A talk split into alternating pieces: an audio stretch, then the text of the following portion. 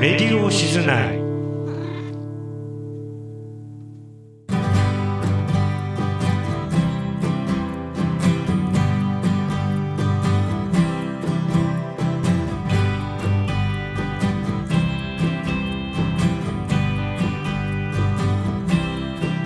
こんにちは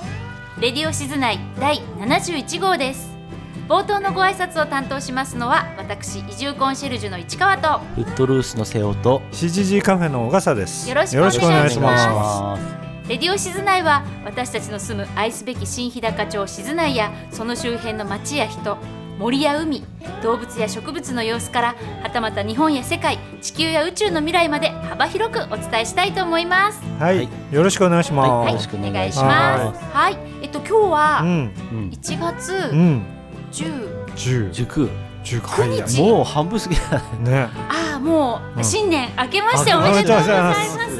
だいぶだいぶ経って今ます年もよろしくお願いします。よろしくお願いしますはい、新年1回目の収録ですうん一回目のが、収録ねはい、皆さんどんなお正月をお過ごしで正したか？月っていうか、うんあのこの間あれうん、生で収録したじゃないですかああ23日クリスマスの、うんはいそ。の後大丈夫でしたえ何が大丈夫って何？え何があのあの2日後にね俺コロナになって発症してへーだ多分あの時入ってたと思うんだよね入ってたと思う、うん菌菌というかウイルスが。うんえ？だ次の日にはい夜に、あなんか変だなとうん思っうて、んうんでその翌ししだから25日、はいはい。はもう日中からもうあもうだるなくてんか熱っぽいなみたいな感じになってきて、うんはいどどうなるの、熱ひたすらうん39度南部とか、うん、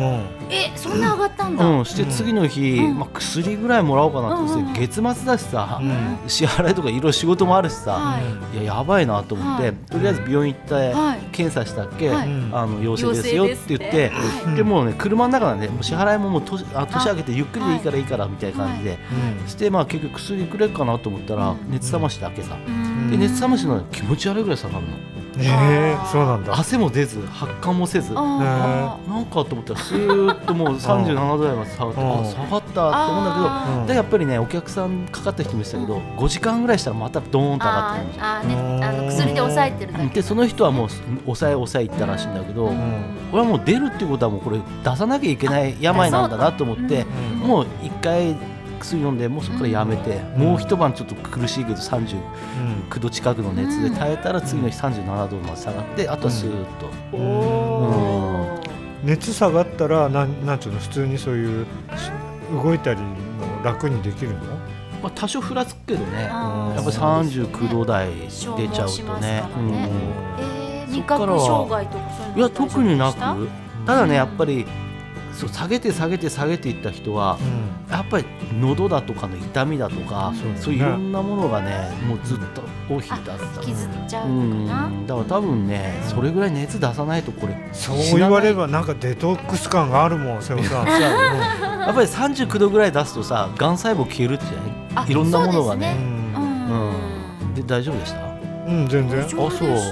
えーそうとか。ね多分俺その前の日にうん商店街連合会の交流会っていうのがあってはうんその後二次会行ったスナックだったんじゃないかなと思うんだよねあーでそこに中村もいたしうん友達とかも行ってあそうですそかこがねな1周年記念だからですごい混混んでたんで若あ者で密でだったんですへね。ー俺だけ拾ったんだよねへーみんな大丈夫だった大丈夫大丈夫大丈夫って全然大丈あへそうなーんだ。夫そこしか考えられない、えーそっうん、ここであれでしょ隠れコロナだったりしてないでしょうんか。隠れコロナってどういうのいうはこといや発症しないけどコロナで発症しないけ背ど負に移しちゃったよとか背負に移しちゃあったよいーやわからんわかんないですだって 発症してないわのかんないねもん。うん調べようもないしそう2日後に発症してうんだあからーら本当あコロナってあるんだなコロナってああるるんんだだななって本当に移るんだな映るんだな体験熱しましがた出るんだなって。熱出るんですよあそしてこれはやっぱり耐えられれば出した方がいいんだなうーんそうですね、うん免疫がつと思いましたくつきますからね。うんはという形でい。えうん、そして長男帰ってきたんですよ、うん年末ねう、移しちゃって、ー、あら、お正月じゃ 正月ずっと彼は寝たっきりで、 へーかわいそう。回復とともに帰っていったね、えー、移りに来たみたいそうなそ感うじ。そ うそそうう申し訳なかった、ですか、は松い代さん、お疲れ様まであ、しそた。んな感じでした、はい、大変でしたね。まあみんな大丈夫だったよはい何よりそうですねはい、はいうんマスターは。僕はね、うんお正月何してたかなって考えたんですけど、お餅を一応食べましたねじゃ お正月ですからねあ笑わないの笑わないの、はいお餅をお雑煮にして食べました、あうんうん、それだけでした ね それでもう2日の日からねお店開けちゃったんですよおそれーで例年そうなんだけどお正月って意外とお客さん来るんですよあねーはいその帰省してきた人とかがうんさ、そうですね若い、い人がもうどこへ行くとこねえかってうん路頭迷っては来てくれたんで、は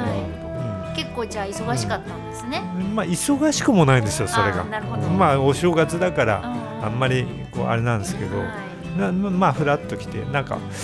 まあ普段と同じぐらいかな、うん、とにかく2日2日からまあそれなりにそうそうそう商売になって商売になってあーよかったですうんねなんか面白みのないえい、いやそれはいいじゃない、まあそれがいいんじゃないですか平穏無事そということですねはいはい、以上僕のはいお正月で した、はいはい、あ私あのね、はいお正月にちょっと、まあ、新年会じゃないですけれども、うんあの久々にこう友達のうちにちょっと遊びに行かせてもらってうんそこでですねうんあのレディオ静内のうん、ヘビーリスナーの方ヘに、ビーリスナはい、ーお会いしましたよ。あえーはい、あの噂の方ですよ。噂のヘビはい、もうあ年末からちょっと噂になっていた、前うんうんうんはい、はい、うん彼女にお会いして、ねあのいろいろうんお話ししてきました。そうですかはいどうでした、いや楽しかったですよ。あのでも本当に聞き込んでいらっしゃるので、いろいろうんまあ全部聞いてるわけではないんですけど、うんまあ最近聞いてちょっと、うんあのファンになってくださって、うんでそこ最初の方からまた、うんあの聞いてみたりして、最初の方はね緊張してるって言声ってがた、ははいいうん三人とうんもご指摘を受けました。うんうんなんかね石川さんやっぱり若作りしてるんでとか言ってなかったですかそれは言ってなかったけど。、言ってなかったかそううんかまあそう思ってただかけもどしれあれないもですけど。 4年4年年取ったら声も変わるよね変わりますね。そうねうん4年前何歳だった、ほんと今年60だからねうんマジで、そう若いですよ今年60になっちゃうよほんとも うじじいだよ高齢者うん、うんどうしよう、もうダどうやメだねって思い出したらダいいんだメろうだ。よほんともうお葬式あっという間だよほんと誰がん俺違うんだよあっという間俺と瀬尾さんの時間の進め方違う俺とあだけどその ねそのヘビーリスナーの人さはいはいはいうちに来たお客さんも言ってたうんはいあの茶飛びさんってパン屋さんあ、パン屋さパん。ン買いに来たらはい。 「レディオシネ知ってますか?」って言ってね、うんもういろいろこう、うんこのパーソナリティの人がこうでとか、うん内容がこうでとかって、うんまあ、茶飛さんも聞いててくれてんだけどはい。すごいハードリスナーで、うんうん あのハードリスナーパンみたヘいビなーリスナーハードリスナーうんもうどっちでもいいねうん今、こわ硬もいての、こわもてのお兄さんを想像しました。ハードリスそうトそう。ハードリスナすーごい宣伝してくれてましたよみたいな報告いただきました。あの広報部長かなんかにしたらすごいそようでねすね。俺そこまで宣伝できないもん自分でやってるかでらすね。ちょっとねなんね。か照れますよね。うちでいてもねお客さんに「レディオ静内知ってますか?」って聞くんですよねあ、彼あ女彼ね。女ーがねお客さんにねう。ん、でーも俺って俺を店の人だからさコーヒー出しながら「レディオ静内聞いてください」とは言えないでしょそうですね。彼女はねもうどこにでもこうバンと行くんであー素晴らしいですね。そういう人がいないとダメなんですそようですね。はい。そういう人を増殖してほしいですそよねうしよやっぱりねストロングですねう。。はい。今今ネタ考えてたでしょ 考えて考強えいてたでしょそういう強さ必要じゃないですか。今絶対さいこれ言おうと思ってたっていう口ぶりだったよ、ヘビー、ハード、ストロングってきました、今。うん次何？なんだわかろらう、ないグレートじゃないし。いや、はい。はい というわけでというわけで今回もこの3人でお送りしていきたいと思います。は、はいいでは最初のコーナーちょっとインフォメーションです。はい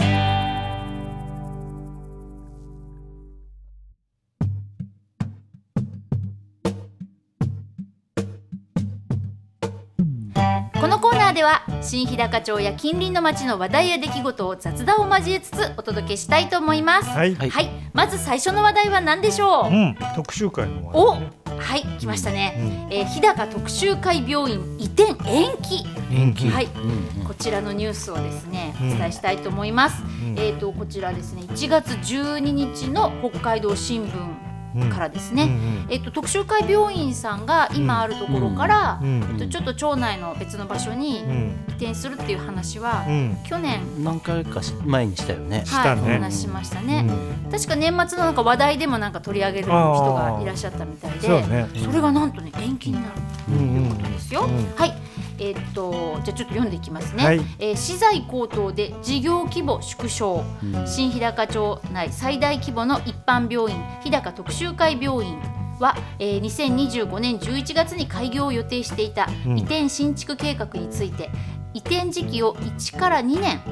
延期することを決めました、うんうん資材高騰の影響などで事業費が膨らみ、うん当初の事業規模を縮小して計画を大幅に見直すためです、うん移転地、えー移転地も予定していた、えー静内高砂町の土地が事業費がかさむ地盤改良工事が必要となることが分かり町外を含めた別の候補地を探すというふうにあります町外も含めた。町外も含めたということですね、だけどまああれだよねその地盤改良工事って言ってもさ、あの最初その前の話題の時も言ったけどさ、うんね、うんめちゃくちゃ最初からは、最初からこの山手町、末広町、高砂町っていうのは、もめうちゃく悪ちゃ々なん悪ですよい。室内であ悪々なんもです一ね番悪い地域に、なるほどね、医療機関建てて大丈夫かねみたいな話そうで、ねだけど当然なんか調べてんだろうねってだけど、うんうんねその工事がさらに必要だとか、ああそうですね、うんまあ結局あれですよちゃんと弱い土地だからこうね、うんあのそれが大うそう変んそうね。しっかり作って、うんでもそれが資材高騰でうんちょっと膨らんじゃったっていうことなのかもしれませんね。でもその話題出た時ってもう上がってなかった何資材的に上がってた上がってた上がってたようね、ん、だってもう万博が大変なことにねなりつつある、これはなるねほど。でニーカップもそうだわあの診療所じゃなく病院をはいはいはい作はるい作るって言ってて、はい。やっぱり資材高騰でうん一時ちょっと中断っていうあか、なるほどうね。ん、ここにあの移転地の変更は予定地の詳しい地盤の調査を行ったところ地盤が弱い低炭素が厚いことが判明。だけえどーそれ地盤改良工事の地元の人に聞けばねね地盤改良工事の費用が高額になることから別の移転先を検討する、え町内か隣町のニーカップ町で新たな候補地を早急に決める方針年内に移転先の選定と建物の設計を終わらせ新病院はえ2026年から2027年の開業を目指すニーカップ町に行ってしまうかもしれない、うん ううんん、まあ近いしね、まあ近いしそうですよね,、ねだけどまあそのね地盤の改良別にやっぱり普通に建てようと思ってもこすごいんだってね今何でも上がっちゃってあ資材材がね資材やら人件費やら、ああそういうことですね、えっとね計画の見直しは建築費えー建築資材などの高騰で総事業費が当初見込みの約100億円の1.5倍になる見通しとなったため、うん一旦白紙に戻し当初の予算規模に合わせた事業内容に縮小した新たな計画を年内にもまとめる予定ということで病床もあの、まあ、現状維持というか当初の予定では面積を現在の1.2倍病床数を51床増の250床にする予定でした。うんまた介護老人保健施設あいわゆる老健の新設や急性期病床の個室化脳神経外科と整形外科を現在の非常勤体制から常勤化常勤化にするなど、うん地域医療を充実させることを目的と、えー目指していた院内にカフェやコンビニの併設予定もありあー言ってたよねありました。うんで新たな計画では病床数については増加の方針を転換し199床の現状維持にとどまる見込みというう。んうんということでね。まあそんなに、まあ規模もちょっそと、うだねちょいと予定より小さめにして。気になるのはそのあれだよね常設のそのうん、診療科っていうかはい、ね、いなかなかないからねそうですね整形もないしそうですね。うん。そうですそうですこちらの病院は、えー循環器内科や小児科など13の診療科目があり診療科目数や病床数は新日高町内の一般病院で最大規模だ、えー24時間体制の救急医療にも対応しているということで、まあ、地域にとってはう、んまあそうですよね、まあ、かけがえのない、うんまあ、医療施設っていうかね。さあどこに作るのかなって考えたらさ、ある程度の面積があってそうですいやよそうね。だよね国道沿いの方っていうのはやっぱ商業地っていうかだからさ、うんちょっと困ったとこでしょって考えたら、ニーカップだとどこになるのかなとかいいさカップだとどこになんだろうねある程度面積が必要あのまあそれこそその病院を建てようとしてた場所がどれぐらいの広さになるのかね高砂町のっていうのはさ、うんうんどこなんだろう、えっと大和の手前だったんだっちけょっとあの広々そう空だよねき地みたいになってるとこですねそうだよねそうだよねはい、うん結構広いです。あはそこ広いしそうだねね新のなんか違うの方なんだよねこうあのぐらいのところで空いてるところってどこかなとかね考えましたけまたどあんまり奥行っちゃうとねあそうそう行きづらいですからそうだねからちょうどいいところなんでしょ、うん病院あるの町立病院もあの位置って、うんあそこら辺がちょうどいいでやっしょぱりさこう救急車とかも行きやすいとこだかそら、うだよねやっぱり国道から、そうねだね行きやすいとこだからねそんなに離れてなくてうんしかもこうなんか斜面とかじゃなくてなんとなそうくでしょ平地でっあそうてだいようね感じですよねイメージどこかなーって考えます、ねね難しいよねうどん、こなんでしょうかねまあでもねそやっぱ地域にとってはね大事な病う院んやっぱ総合病院ねまあそうですよあるとやねっぱ心強いですから、はいしかしさこれここがさその千代町高砂町山手町っていうのがそのその前昔うーんと農耕のはい土地だったんだよね、えー確か農耕農耕あ耕す農耕ね違う違う違う違うあの農業高校農業高校えのなんとかって言ってた言ってたよ本当だと思うよーそれ でそれから50年ぐらい経ってるでしょ経って立ってますよ、ねうんそれでいまだになんかうちのうちもそうなんだけどちょっとずつ下がってるのねまあえ、そうだよね何があのうん土地土地っていうか土がね地面がこれいつまで下がるのかなっていうのをよく思あう何地下だからじゃなくて結構さうん地面が地面が入地り面口ががこう段々そうそうそうなってるとこ多いじゃないあー山手そういう町の人とかの人たち必ず玄関先になんか変なブロックみたいなそうだそうそうでしょ階段がせり上がっちゃう、そうでしょ、うんほら山手小学校のさ校門ってさ、はいはいどうなってるか覚えてます覚えてますなんかこんな高上い校がっ門てるでしょ、うんはいこんな高い校なんか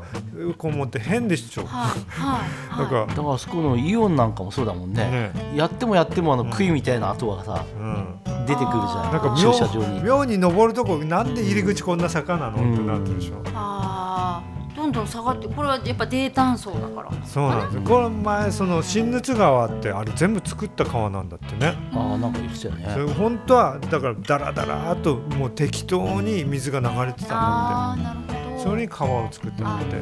あーじゃあもともとやっぱりこうみ水が多いっていうそうかですね土地なんですすごいですあーじゃあやっぱりね基礎をやっぱりね強くしないとなうるんまあお金かかりますよっていうまあことそうでですすね。ね しかも ねちっちゃい建物じゃないからそうねですよ。うんはい。じゃあまあどこになるのなか。んねかはい。今後ちょっとた楽しみ楽にししみみにで注すね目していきたいと思います。ねは。はいいはい。では次の話題に参ります。はいえっと次はですね。はい。うん出ました熊の話題です。熊の話題はいうんあのねこの熊の話で僕が独自に取材してきたんです独自情報ああーこれはね独自取材まず独自に取材してきた話をはいさせていただきます。はいえーこれはですね今週の月曜日1月15日に、うん。僕がよく行く柏台はい。柏台の沢に行ってきました。はい。沢には沢活に行きます。沢勝。沢活というの はあの沢をきれいにする活動を略して沢活というんですけど、はい。今回のテーマは沢活ではなくて、それで、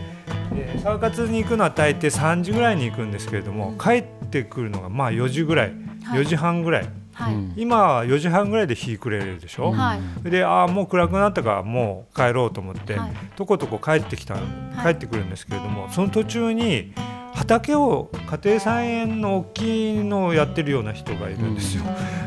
沢の途中にこう、うん畑をやってる人がいて、はいまあ、冬だから当然うん畑はいじってないんで、それで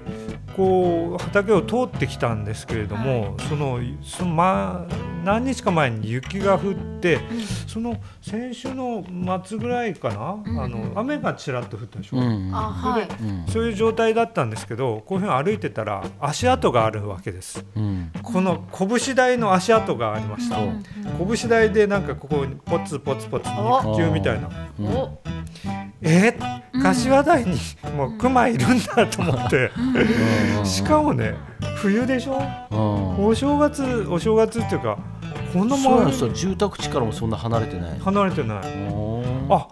クマだと思ってーそれで慌てて写真を、はい。えー撮らせていただきましたが、はい。もう日暮れかかってるんで、うんうんよくわかんないと思うんですけどああーこんな感じですえーどういうふうになってるの？どれがのねそれ不鮮明でしょもうもう日どうなっ暮てるれの日暮れかかってるから慌ててもういい角度と思ったんだけど、うんそのじ1枚取ったらバッテリーが落ちましあたらわらからららららあらまえーわかんないでしょこれねでもねもうちょっと鮮明ならね通報でもしてあげた方が通報は別にあんまりする気はないんですけれどもうんあ冬でも、まあ、よくん半眼立てに熊が出るっていう話でしょ、うんあれは半眼立てまで熊が来るのそれとも熊がずっと住んいでるのや基本的にはあの道路渡ってるはずなんだよね渡ってくるでしょだから柏台の熊もなんか清水岡に熊が出るっていうのはなんとなく聞いてて、あまああそこらうん、多辺まで分これもあれでしょ奥までつながってるんでしょ山的には、山的にはつながってる、うんワープしてこない、うん、だからあの熊ってすっごいあれ行動範囲広いじ広いんゃなでいすよね。だからニーカップもあうの、ん国道挟んだあれ、うん半眼半眼だってから国道挟んだ山がずっと彼山の奥まで場行所なんっでてするねから、 うん、結局そういうのがさずーっと森の中林の中通ってくるんでしょとこそうろいった意味ではね多分半眼立てもよくんい出入りしてるんだったら、うん柏台あたりにもよくうん来てるんだろうだな、から意外と見つかんないけどうろうろしてる場合ってそうなんあだねるらしいんだよね。だから、うんやっぱり基本人がいるところにあんま出てこないんだよね、うんえでも待って待ってください。待ちます冬眠してるんじゃないんですか今。本来は冬だねかそこですね、ら。はい。なんででしょううんでそういうのってだけど危険って言わない、危険ですよ。うん腹ペコで寝れないなんだっけでしょ何グマだっけね、うんうんなんか小説うん、いやいやなんかそういう呼び名があるんでこううん冬眠できなかあったってー冬眠できなかったのかなそれとも目が覚めちゃったのかなわかんない、わかんないそれとつながってるかどうかわかんないんですけど、2日前ですねはい、朝起きて店を開けようとして、あまあ、最初まずは窓バーって開けてくるんですけど、はいその時になんかもカサカサって動いたんですよ、うんうんそれで何かなと思ってあ野良猫かなんかかなと思って見たら、うんまあ猫ぐらいの大きさなんですけど、タヌキでした。あータヌキタ ヌキでもね、はい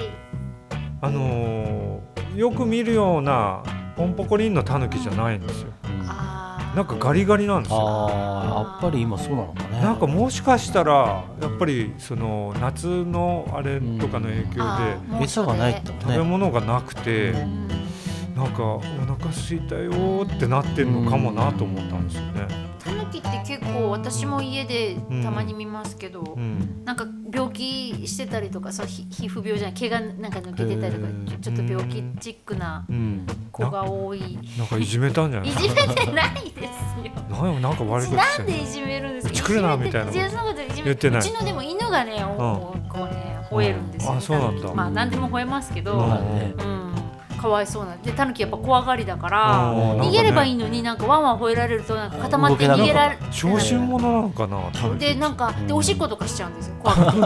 あそうなそんうだ怖さのあまりおしっこしちゃったり、へーもう断末魔みたいな叫び声上げてからどうしようみたいなまあうねんまあ自然中の難しいですね。まあそうだよね 難しい けど、まあだけどやっぱりその餌がないっていうのは現実なんだろうねなやんかっぱそうかねも本しれ当ないにそうなのかな、でまあ冬眠してない、んまあこれあのえーっ、とね1月13日の北海道新聞なんですけれども、はい。えーっ、と海風っていう、はいはいあのコーナーがあるんですが、うんまあ記者さんのいろんな、うんうんなんていうか雑感っていうんですか、うんうんそういうねそういうのが書いてあるんですが、うんえーっ、とそこにですね、うんえー新年を迎え昨年の取材メモをひっくり返してみた一番多いのは熊の目撃の文字だった、うんうん冬は目撃は減るうん昨年11月下旬からしばらくは通報がなかった、うんしかし12月28日にニーカップで足跡発見の通報があった、うん調べたら昨年最初は1月30日にニーカップで目撃されていた油断禁物気を引き締めようと念頭に思ったっていうことでねうん、だからねその同心でよくねう、んヒグマクライシスっていうふうにあ一ー時出出ててさましたねきよく直毎日ほぼ毎日出てくるでしょ、あれどうなんですどうなんですかどうどういうどうなんですかかあのーコロナ終わってからだよねあれ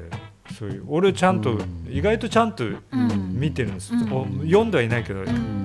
コロナ終わってからコロナがなくなりそうになった時にからヒグマクライシスっていうふうにあれしてるんですよあで実際にはあれだよねコロナ中も出てたじゃない、うん結結構構ねね札幌だとかーうね、んうんあんまりやっぱ出歩く人が少なかったからみんなあんまり騒がなかった、うんコんロナ中それからはその時やっぱりコロナクライシスみたいなあすごいズバッと言いましうんうんのがあってあれだよね次またネタに困ってうんだからこ今年多かったって書いてるのは、はいはいもしかしたらみんな出歩出歩き始めて、うんクマを見かける機会が増えあたえあ単純にそういうことかもしれないですね。まあわかんないですけど急ねにクマが増えたわけではなく、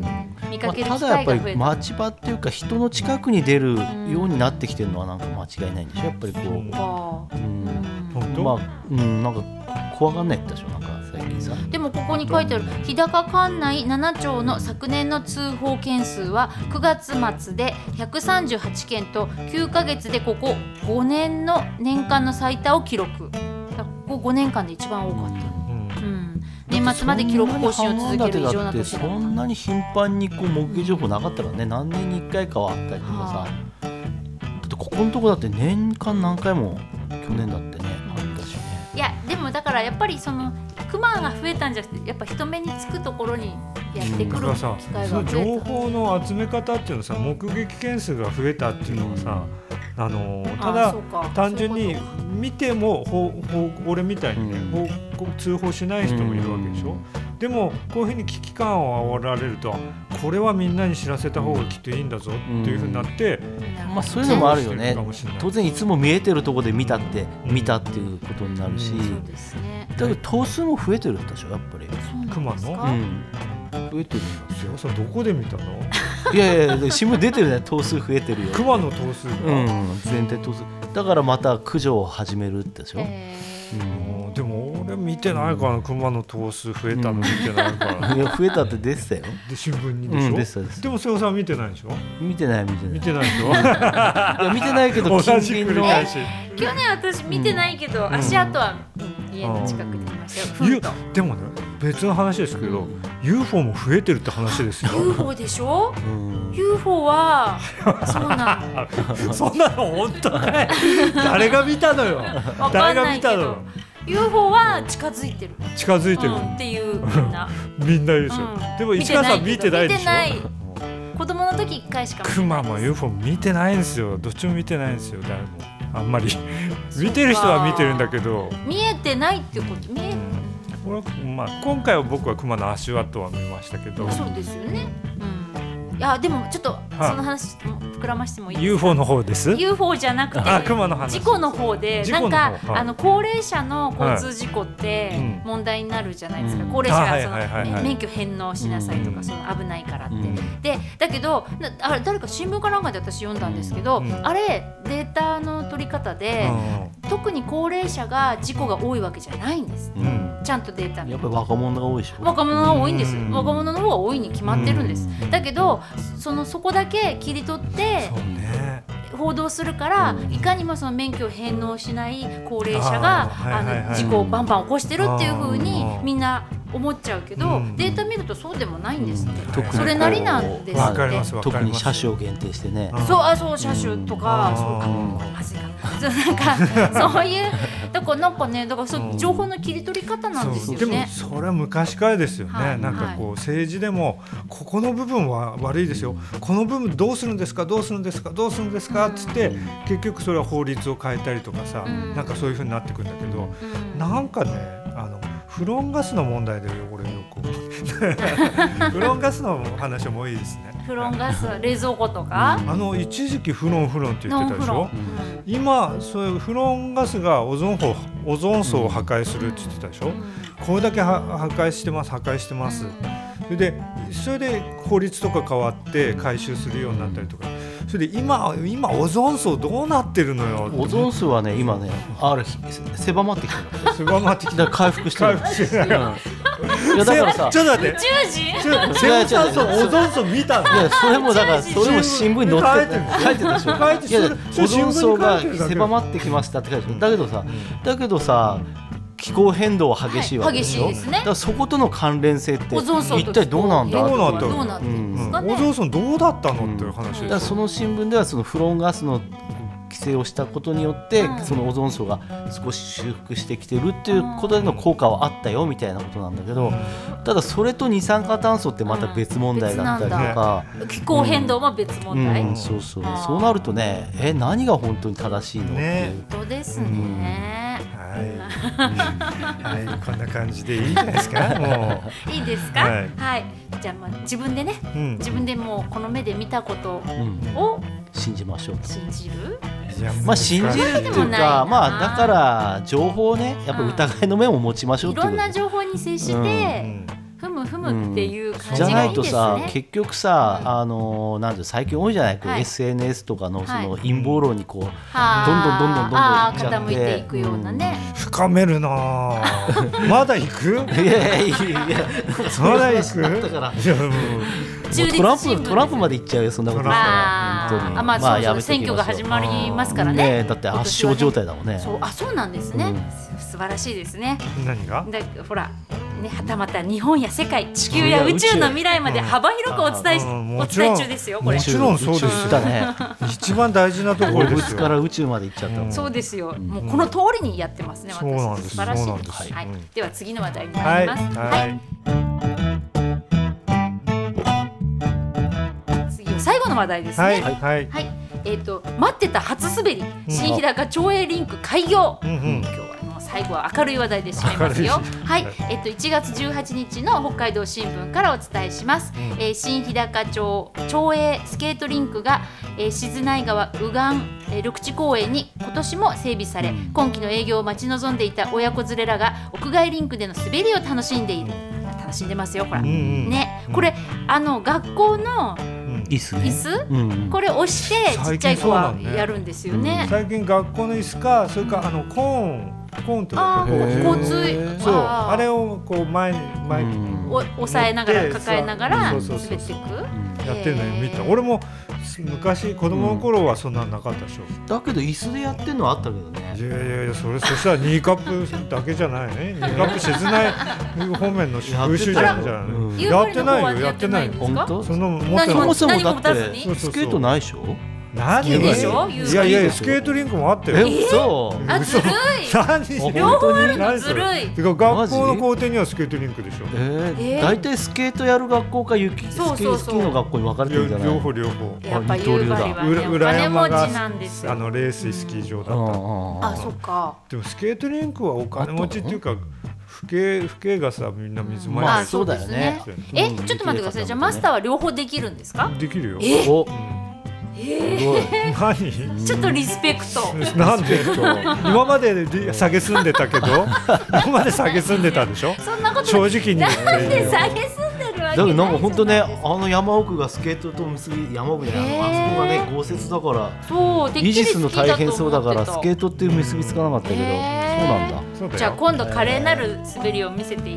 もらいたいな、わかりました、はい、こちらのリンクですね1周 400m、うんうんえー、と教育委員会が委託した町内業者が昨年12月から連日夜通し水をまいて、えー、と整氷をしました晴れた日には日高山脈の冠雪した山々を望むことができます、うんえー年始に雨が降った影響などで例年より1週間ほど遅い今月1月ですね14日にオープンしましたということですね、うんはいえっと滑っているお子さんが早く滑りたかった滑るのが楽しいので友達と毎年来ますと話しています、はい利用は、えっと午前9時から午後8時半までうんスケート靴の貸し出しはありませんうんうんえー、大体2月中旬ぐらいまで、うんはい、天候によってはクローズすることもありますけれども、あの午後8時半までですからね夜間も滑れるんですへーあよあナイターになってんだナイターになってて贅沢じゃないですかこれそうさすごいよねこの写真もそうだけどうさん日高山脈をバッチリそうちゃんと天気いい日撮ったんだよ撮ったんねですよまあ見えるよねバッチリ見えこうるじゃないですかそれこでのねロケーション、俺まあここ34年は行ってないけどオジロワシがたくさんいるのもうああー双眼鏡持ってったんだよもうはいはいはいすはいごい見放題ーオジロワシとか大ワシだっけ大ワシとかオジロワシとかそうそうそうねそううん天然記念物ですようんねね、確かああそれこら違う辺結な構いるんだよ何が絶滅危惧種天然記念天物然記念物じゃない記念物かなんかじゃない、そうでな例年よりなんだって 早かったなんだってなんだってもう読んだじゃん なんだ読ん1だ週じゃん間ほど遅かった あ遅かったあのお正月に雨とか降ってちょあーっと不安定だったのそれででもできたんだねでもこの時期ってさ今もう中旬でしょ2月入ったらさ、うんもうそそれこそ暖かい日とかそうできないんかですらよだからすごい数週間の間なんですよそうだからまあねあのそれこそ昔は町内小学校さっきマスター言ったみたいに小学各小学校うん各で小リン学校あクったから作ねってたし、もっといろいろたくさんリンクあったんですけあどったあった結局もう全部なくなっちゃって、うん今はもこうこだっだてけはなんです張よらね。ないもん氷そうですようんね、作れないっていうかねそうだから作るの大変だから、うんもう、うん、と新日高町内もここだけですし、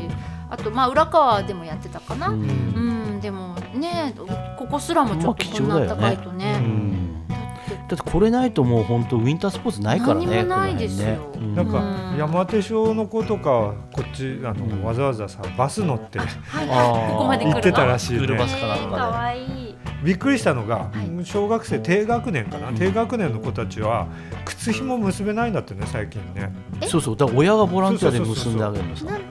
朝集合そのこのスケートリンクに行ったらみんな親も集まって結んであげるえの結ぶってのは特殊な結び方なんやでっぱすりかさいやこう結んであげるの緩いとガクガクしてくあくーるぶしが危なねいすりむけんだよ靴ねべしてねそうたださやっぱ俺たちの時は自分たちで結ぶんだけどそのガクガクして痛いのが嫌だからそうそうそうそうそうですよね必死にギュンギュンにしてベルト巻いてさはいやっぱりそうやってこう覚えてったもんなんだよ結ね局すりむいたらつまたすりむいちゃったなそうそうこれをなんとかしないとあーないからね親あがさ、れねなるほど親がやっちゃったらさ、うん子供にやんないんだよそうですねそうですねだからやっぱりその親募集してボランティアで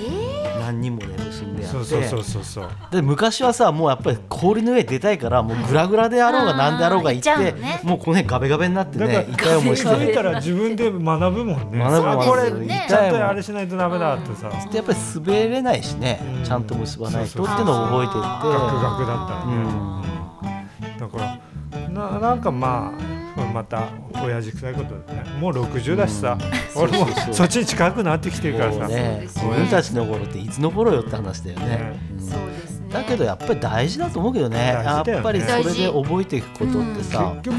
局教育っていうのはさこう自立させるのが教育じゃんみたいな思うけどうんねだから自立だよまさに俺みたたいちなのやっぱさできないやつはもうおだんだんこう遅いじゃないとろとろくさあーくはてい出てくのとろくて遊ぶあーのもちょっと出遅れてまはあいそれはそれでしゃあないっていうかねあーんあそうですよだねから頑張れよみたいな感じでそうですよねうんそっかそういうもんですよねだと思うけどねそう思いますそれでこううんいろんんなことを学ぶんだと思うねスケート一つでもいろんな学びがありますねそう ね、うん、そうね、 はいうん、えっと2月の中旬ぐらいまで うんあの一応オープンしてるそうなので、はいもしよかったらね、はい大人の皆さそんうも、ですうねんあの昔、撮った杵塚ではい滑ってみたらいかがでしょうかね,、そうですね怪我しないようにそうですはねい無理せずはい私は滑れないので無理あでそすうなのだってもう千葉県生まれ千ー葉県育ちですからスキーはできるのスキーはちょっとやりましあちたょっとそれこそあのバブルの時代にああはい私をスキーに連れてってスキーバスじゃないけれどうもんずっと夜中走って行あってー滑って帰ってくる昔女優だったんですよねそうですよ何です か何ですかいやいそういです素敵ですね、はいはいえーなるほはどい。スキーはちょこっとできます。昔女優だったっていいセリフですいいね響きだよねね女優最近さ話変わるけどさ変わる女優って言わないんだもんねなんていうテレビでも全部俳優あ俳優あ女の人も俳優 LGBT 俳優俳優にああ、ねだから女優って響きがいいような気がするんだけど さそうねねそれはそれでやっぱり女優っていう位置づけがあってもいいような気がするんだけど俳優なんだよね最あ近、そうなんですね。全部芦田愛菜ちゃんも俳優だあ、そうなんだ。ああ、じゃあ男優って言い方もしもうないなでいすね。ねへー昔は俳優女優だったから、ね、そうです俳ね優ったら大体男優のことを言うんだそうけですど、ね。もう女優って言わないんだよねいいんだか悪いんいだいんだか悪いんだかねね看護師みたいなもんまあそうそうそうですあーねうんそっか。スチュワーデスって言わないしあ、今はキャビン CA アテさんンでダンすトねね。うんもう一回 言ってキャビンアテンダントうんうんはいはちょっとい以上でいはいい、ですかはい、えーとそんな感じでお送りしてきました新年1回目のちょっとイ膨ンフらんだんォだかメーションでした。よくわかんないはい、えー以上ちょっと、えー、静内ちょっとインフォメーションでした。ははい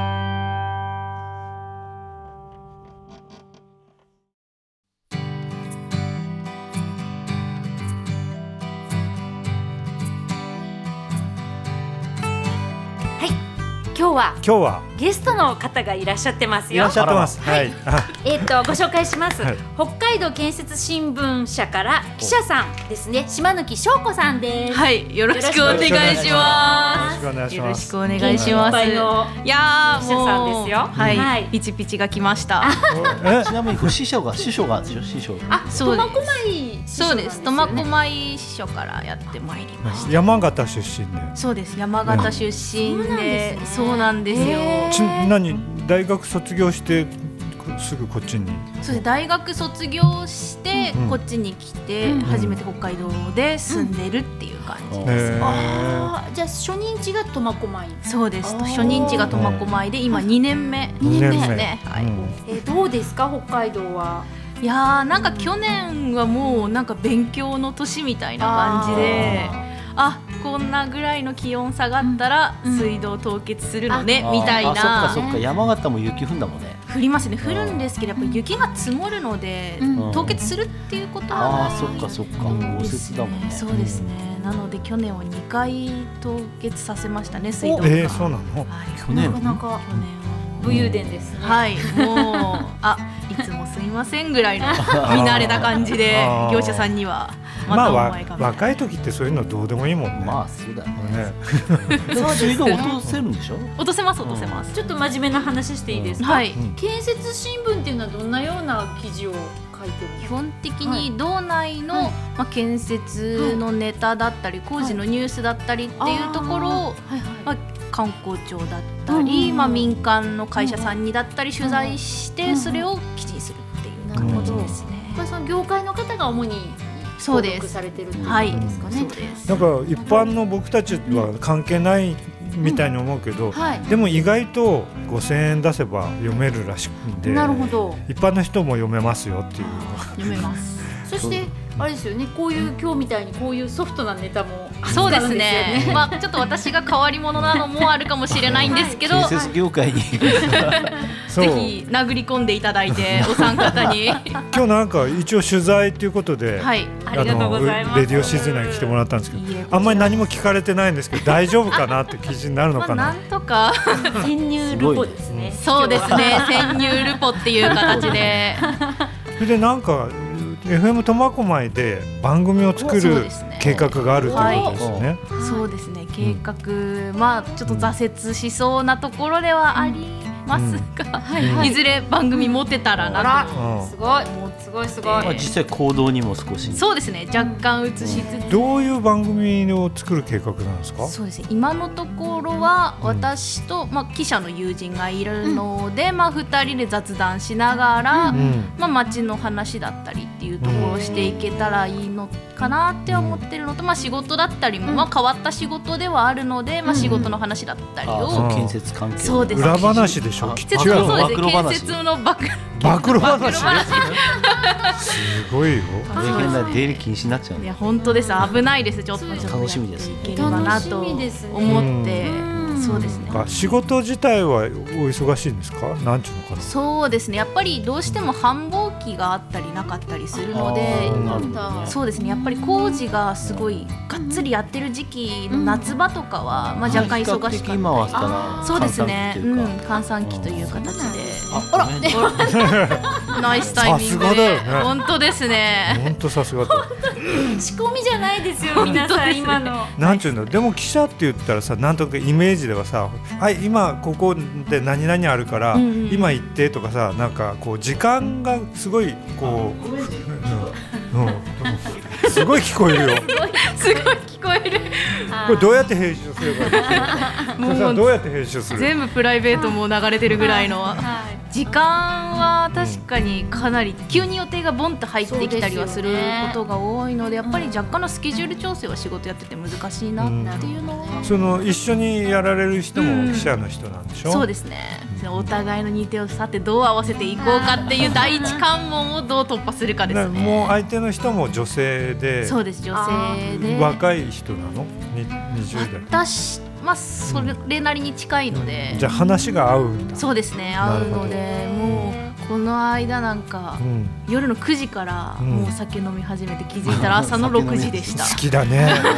若い体力あるね若さですねもうそういう飲み方なんかしないよできね。数日体調悪くなっちゃうよあらなんか夜明けてないみたいな思い、えーあー楽しいどっか店店で。そうですねね店三四軒はしごしましたねへーやっぱり若さだね。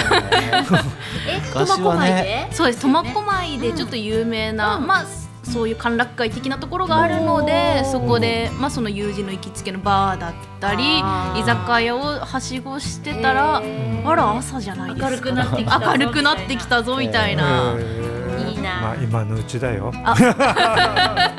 もう今怯えながら過ごす日々ですね。うんえーなんか楽しみですね。ねじゃあまあそそ,、、うんな感じで、はいあの頑張ってください。その時はぜひ聞いてください。はもいちろんです。もちろん、はい、はいよろしくお願いし記事まもす。いい感じに書きますのありがでと。うございます。はい。わかりました。楽しみにしておりまはす。。い、はいありがとうございます。はいありがとうございまよしろたしくお願いしよまろすし。くお願いしますはい、はいえー北海道建設新聞社のえっ、と島抜記者ですね。はいありがとうござありいがますとうございあまりしがた。とうございました。はい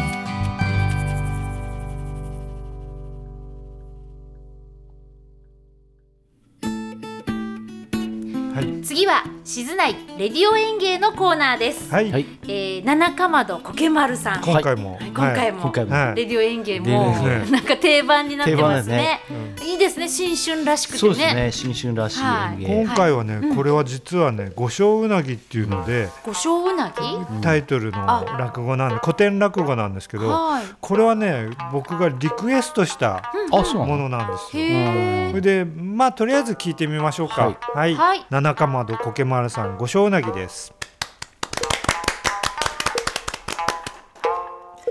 えー、皆様、新年明けましておめでとうございます。えー今年も一席お付き合い願います。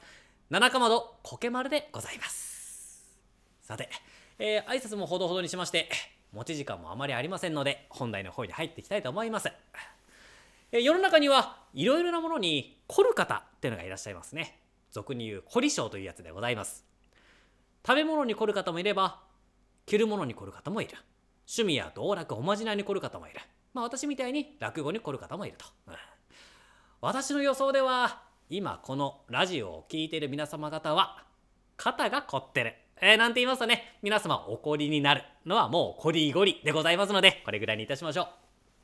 さて落語の方にもそんな凝り性な人物が出てまいりましてその人物はとある大家のご隠居さん、うんとある、えー商人のご隠居さんでございましてこのご隠居さん新人に凝っておりましたつまりは新人深いお方というわけでございます朝昼晩と念仏を唱えるのはもちろんのこと殺生をしない肉や魚を食べないだけでなくて目の前での殺生も飛べるっていうね大変に信心深い方でございますこのご隠居さんがある日散歩をしておりましてうなぎ屋さんの前を通りますうなぎ屋さんお店の前に台を出してその上にまな板を置いてそこにうなぎを寝かせて右手に出刃包丁を握り今にもうなぎに歯を通さんとするところにうなぎ屋さんああ、どうも、おはようございます。いらっしゃいませ。いらっしゃいませじゃないよ。えうなぎ屋さん。あんたそのうなぎ、どうするつもりだいああ、このうなぎですか。ああ、これね、今からかば焼きにしようかと思います。え、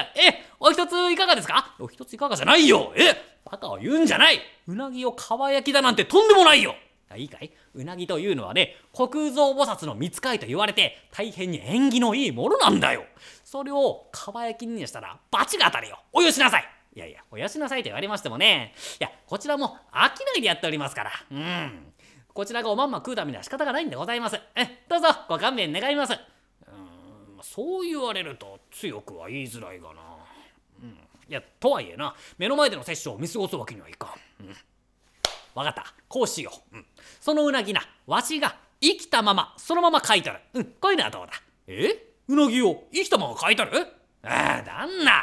あじゃあ、うなぎ屋ですよ。うなぎをさばいてなんぼ、かば焼きにしてなんぼのうなぎ屋でございます。そのうなぎ屋から生でうなぎを買い取るだなんて。ええ結構でございます。いいのかいいいんです、いいんです。ええこちらも所詮は商いでございますんでね。うなぎが売れさえすれば、生で売れようが、かば焼きで売れようが、どちらも同じ。むしろ手間が省けて万々歳でございます。どうもありがとうございます。そうかい。おまあ、あなたがそう言うならまあいいんだがな。うん。じゃあそのうなぎはいくらだいあ、近頃ですね。どうにも、うなぎの貸しの方がしけておりまして。うーん。このうなぎ、1円でいかがでしょうかお、1円か。うん、かまん、かまん。うん。命に安いも高いもないのだ。うん。ほら、1円だ。あ、ありがとうございます。あ、でだな。そのうなぎ、そこのざるに入れて渡しておくれ。うん、ざるはすぐに返すから。あ、ありがとう、ありがとう。うん。うなぎよ。うん。人間というのはな、恐ろしい生き物なんだ。うん。これに懲りたらな、もう二度と人間に捕まるようなヘマをするんでないぞ。他者で暮らせよ。生阿弥陀仏生阿弥陀仏と目の前の川にうなぎをドボーンとああ良いことをしたなとその日はそれで済んだんでございますあくる日同じようにうなぎ屋さんの前をご隠居さんが通りますとうなぎ屋さんお店の前に台を出しその上にまな板を置きそこにうなぎを寝かせて右手に出刃包丁を握り今にもうなぎに歯を通さんとするところにうなぎ屋さんああどうも昨日はありがとうございましたありがとうじゃないよえうなぎ屋さんあんたそのうなぎどうするつもりだいあこのうなぎですかえ今日のはね生きがいいんで、えー刺身にしようかと思います何をバカなこと言っとるんだいまた恐ろしいことをうんあ分かってる分かってる、うん、またどうせ飽きないだからと言うんだろうんあじゃあなそのうなぎもわしが買い取るそれでどうだあありがとうございますえーでだそのうなぎはいくらだいああそうですよねいや近頃ねどうも本当にうなぎの方がしけておりましていやこのうなぎ昨日のうなぎよりもちょっと小さいんですけれども昨日と同じく1円でいかがでしょうかおかまわんかまわんうん命に安いも高いもないのだうんえー、じゃあこれ1円だなはいあーでなまたそこのざるにうなぎを乗せて渡しておくれはいありがとううなぎよ、うん、もう人間に捕まれてないと昨日申したであろうえあうなぎ違いあこれは失礼いたしたうんいやとはいえな、えーもう人間に捕まれてないとじゃあ他のうなぎにもちゃんと言い広めるようにうん頼んだぞうんあではな他社で暮らせよ生阿弥陀仏生阿弥陀仏と目の前の川にうなぎをドボーンとああ良いことをしたなとその日はそれで済んだんでございますその次の日も同じようにそのまた次の日も同じようにと毎日毎日ご隠居さんがうなぎ屋さんの前を通るたびにうなぎを1円で買い取っておりましたうんただこう毎日毎日続きますと欲が生まれるのが人間の差がというものでございますうんうなぎ屋さんこうしてご隠居さんがうなぎを毎日買い取ってくれるしかも昨日よりも小さくても同じく1円で買い取ってくれるもんですからどんどんどんどんうなぎを小さくしていきました昨日よりも少し昨日よりも少しとどんどんどんどん小さくなっていきましてしまいにはもう親指ぐらいのうなぎなんだかミミズなんだかわからないようなそんなものまで同じく1円出るってんですからねええただここまでいきますとねそんな小さなうなぎを仕入れる方が大変でございますんでうなぎ屋さん考え込んだ末にうんもううなぎじゃなくてもいいかと開き直りまして今度はもううなぎが土壌になりました、うんその土壌も1円で売れる、うんそうすると今度は土壌がカジカに変わるそのカジカも1円で売れるってなわけで今度は魚の種類ごと小さくなっていきまして最終的にはメダカだったり金魚だったりもうなぎと同じ1円で売れるんですからね大変にいい商売でございますただこうしてくると今度はご隠居さんの方でございますまあまあまあご隠居さんまあもともと別にうなぎを食べたくて買ってるわけではございません救うために買ってるわけでございますんでうなぎが小さかろうがうなぎじゃなかろうがまあそこは別にいいんでございますいいんでございますがこう毎日毎日殺生の場面に出くわすというのは自らの新人に何か誤りがあるんではないか因縁があるんではないかと、まあ、根が信心深い方でございますので考え込んでしまいまして、うん、5日ばかし家にこもって悶々としておりましたそうしてるうちに今度は貸しの方市場の方がいよいよもう魚が取れなくなってきて魚切れ市場がお休みになってしまいます市場がお休みですと当然うなぎ屋さんも仕入れることができませんのでお店をお休みにしますちょいとあんたいつまでお店休みにしとくんだいうーんうちだってね金ちゃんが生まれたばっかりでこれからどんどんお足かかるんだからあ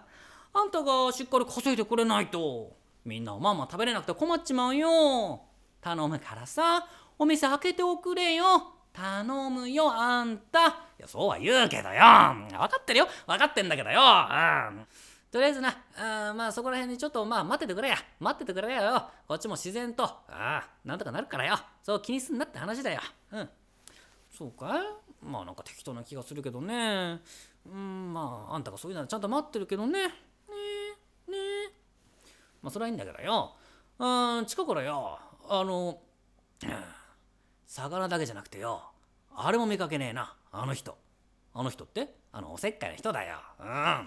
やよ、うん、こちら店の場に来てよ、うん、念仏を唱えるのはもちろんのこと、うん、生き物なら何でも買い取ってくれた、あの水教の人だよ、うん、あの人がいてくれたらよ、何でも買い取ってくれたってのにな、うん、近頃見かけねえのよな、うん、なんか美容にでもしたのかな。とそこに生阿弥陀仏生阿弥陀仏と念仏を唱えながら、えーご隠居さんが歩いてまいりますお噂をすれば何たらってやつだああああご隠居さんああ元気そうで何よりじゃねえかああそうだようんおいおっかあのーなんか生き物だしなえ生き物ってどうしていやよあのご隠居さんよ生き物なら何でも1円で買い取ってくれたんだよ。うん。だからよ。いや、うちもよ、ちょっと収入がねえからよ。ちょっと小遣い稼ぎさせてもらおうじゃねえか。うん。ってなわけでよ。生き物は何でもいいんだよ。なんか生き物だしな。いや生き物だって何もないよ。いや、何もねえことねえだろおい。うちはうなぎ屋だぜ。うなぎだしなよ。いやだからうなぎがないから困ってんじゃないのあいやそりゃそうかうんじゃあなんだあ縁日で買ったよあの金魚だしな金魚あ金魚あ金魚ねあの金魚ねこの間ねあの玉が猫が食べちまったんだようわあそうかいあじゃあそのいいや猫うん玉だしな玉あーあれあれいつもこの間寝てるんだけどね今日に限っていないねなんだよそれ肝心な時に使えねえなえもったいねえなあーいや生き物は何でもいいんだようんそれが1円になるってのによいい小遣い稼ぎになるってのにこんな時に限ってよどっかに生き物いねえかな生き物なんだいるじゃねえかよおいおっかうんちょっと金棒貸しなえ金ちゃんがどうかしたのかいいいから貸すなってんだってなわけでうなぎ屋さんおかみさんから赤ん坊をひったくりまして、うんお店の前に台を出しまな板を置きそこに赤ん坊を寝かせて右手に出刃包丁を握り今にも赤子に歯を通さんとするところにうなぎ屋さんおおご隠居さん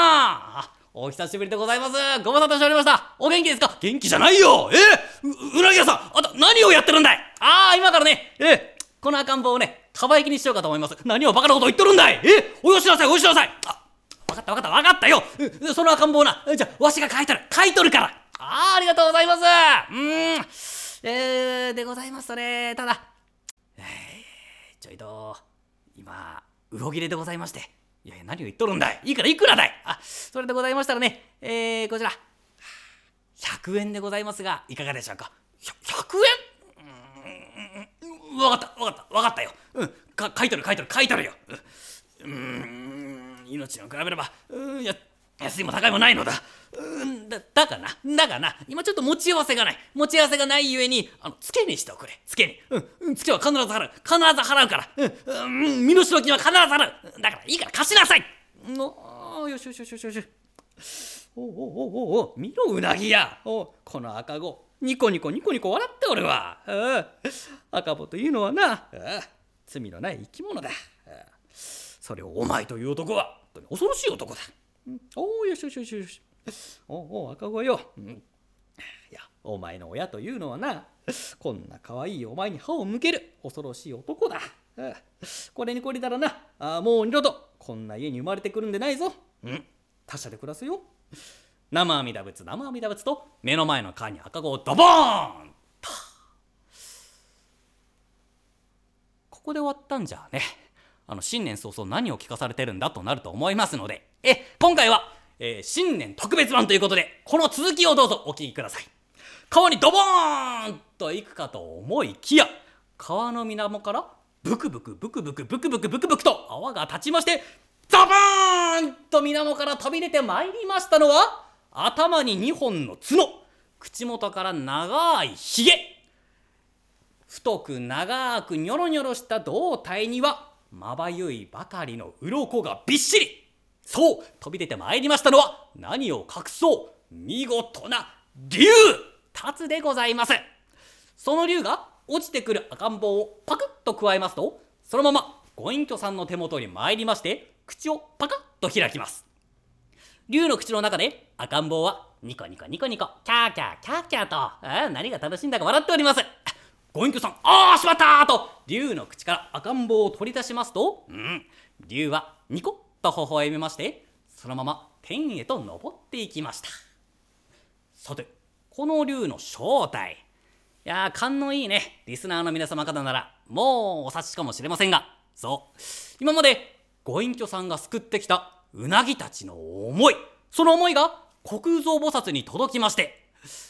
無事見事な竜の姿へと生まれ変わりましたそうしてご隠居さんへとご恩を返したというわけでございますさてその時助けられた赤ん坊はと言いますとその後すくすく元気に育ちましてやがて青年になり大人になり自らの小さな商いを始めますその商いがその後どうなったかと言いますとその人気はまさにうなぎ登りだったとか五章うなぎ新年特別版でございましたどうもありがとうございましたはい多少うなぎでした。ポケマルさん上手ですねねうんただなかなか風刺に富んだ、うんこれを五章うなぎっていうのは聞いたことありますいやもともと知らなくて、うん聞いてちょっと調べたら、うんいやあのオチがさ、うん本当にこれをどどのオチっていうのを聞いたら、やっぱり彼は変えたじゃない、変えためね。ずらめうんめでたくね、うんんだけどやっぱりそのもともとはねハッピーブラハッックピーエンドじゃない、うん、だかブラックでしょら。すごブラックなくとこで風終わ刺るんにだ飛んでたな僕は新章のやつで、へー新章のやつ新章ねだからもう新章でもう超ブラックで。うんあーそこで終わあるれんだがなんかパラパラってってうん、まあボチョーンと投げて終わるんですよ。だからこれ誰選んだの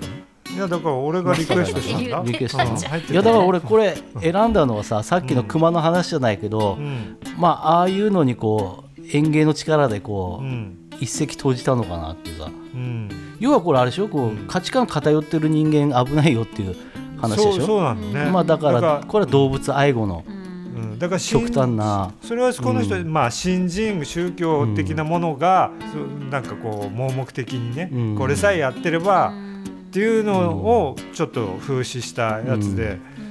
しかも笑えるしさ、うんそのすごいなと思ったんだけど、ね彼はそのコケマルはこのブラックさに耐えれなかったならるしいほどあねーまあそうだよねあーいい人なんですねうポんケマルさんねうんねだからああいう感じでね私でも、うん私は救われましたよ最後のオポチケマルバージョンであなるほあのど救われちゃうん だ。だか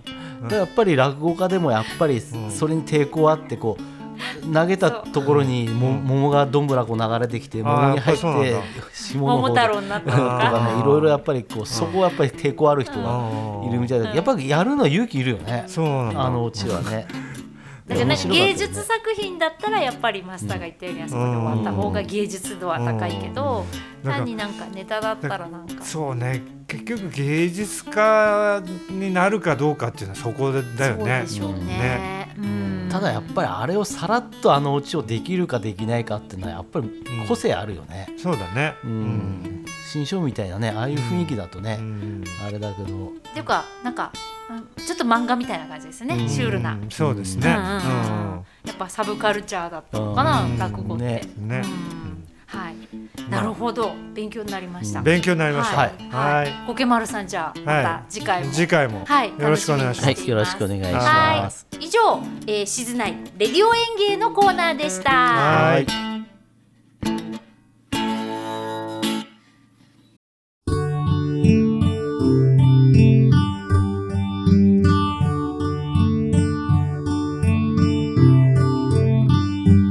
レディオ静内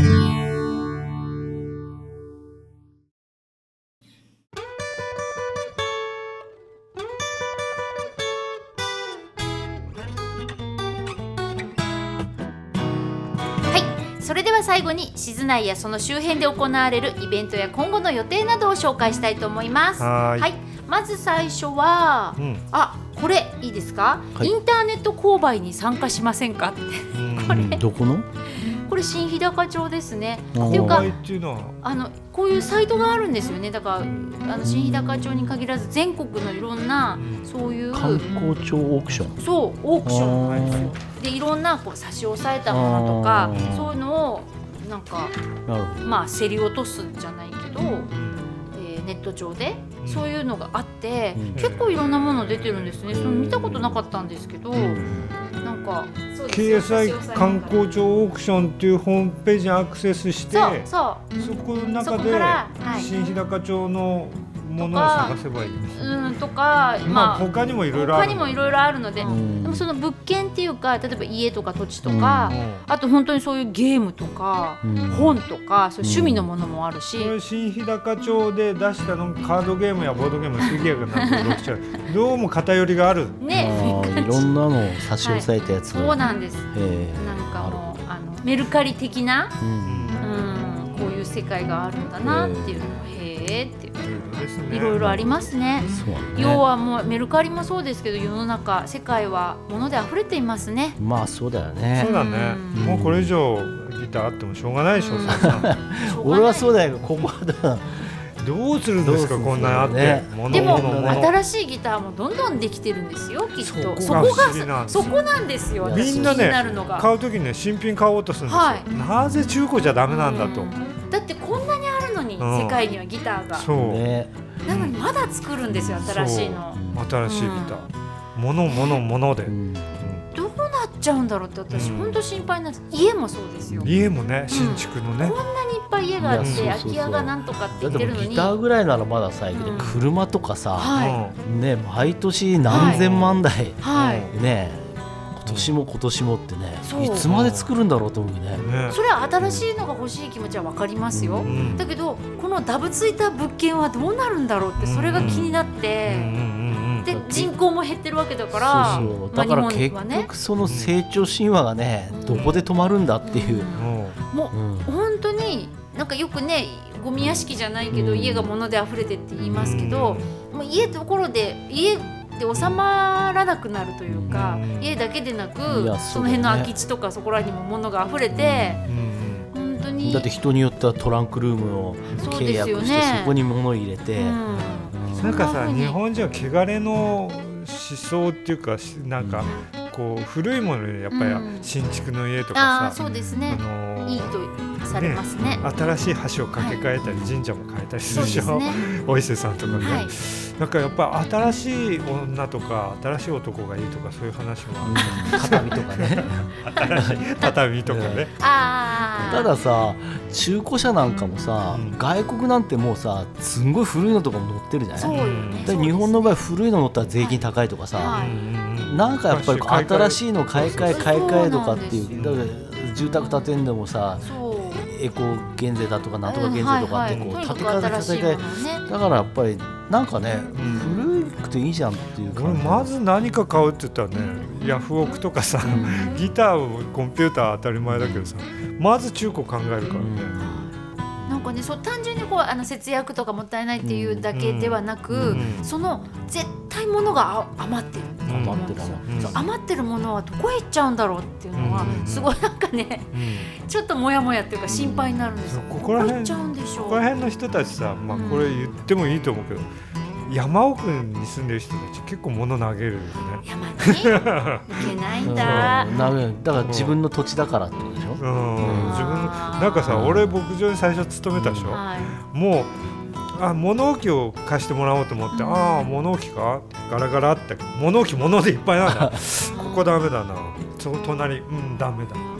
ここ比較的隙間あるからここに使ってって物だらけ本当だってさあ廃車になった車とかも置いてあるじゃんー置いて あるね置いてどうすんだろうとかっある、てさ、だけどさそんなの可愛いもんでさアメリカみたいに広大なとこだったら飛行機とかだってボロボロこう、飛行機の墓場とかあって飛行う機だわーとかさ広大だからさはどうすんだろうね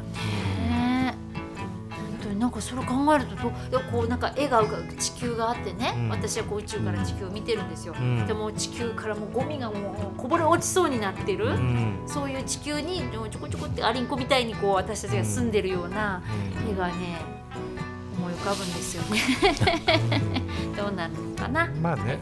すいませんい話やがもういいエよンディング並みになっちゃうこれ あのイベント情報ですそよのね犬可愛いですね可愛いでしょ、うんこそれれ一誰太郎くんです一太郎くんですよ市川さんちの一一太郎くんあの私があの寝るときに私の布団で待っててくれるんですああその猫ねこの猫じゃね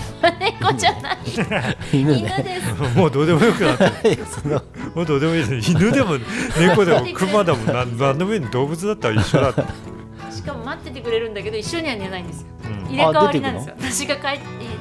布団に入るといなくなるんです本当またまた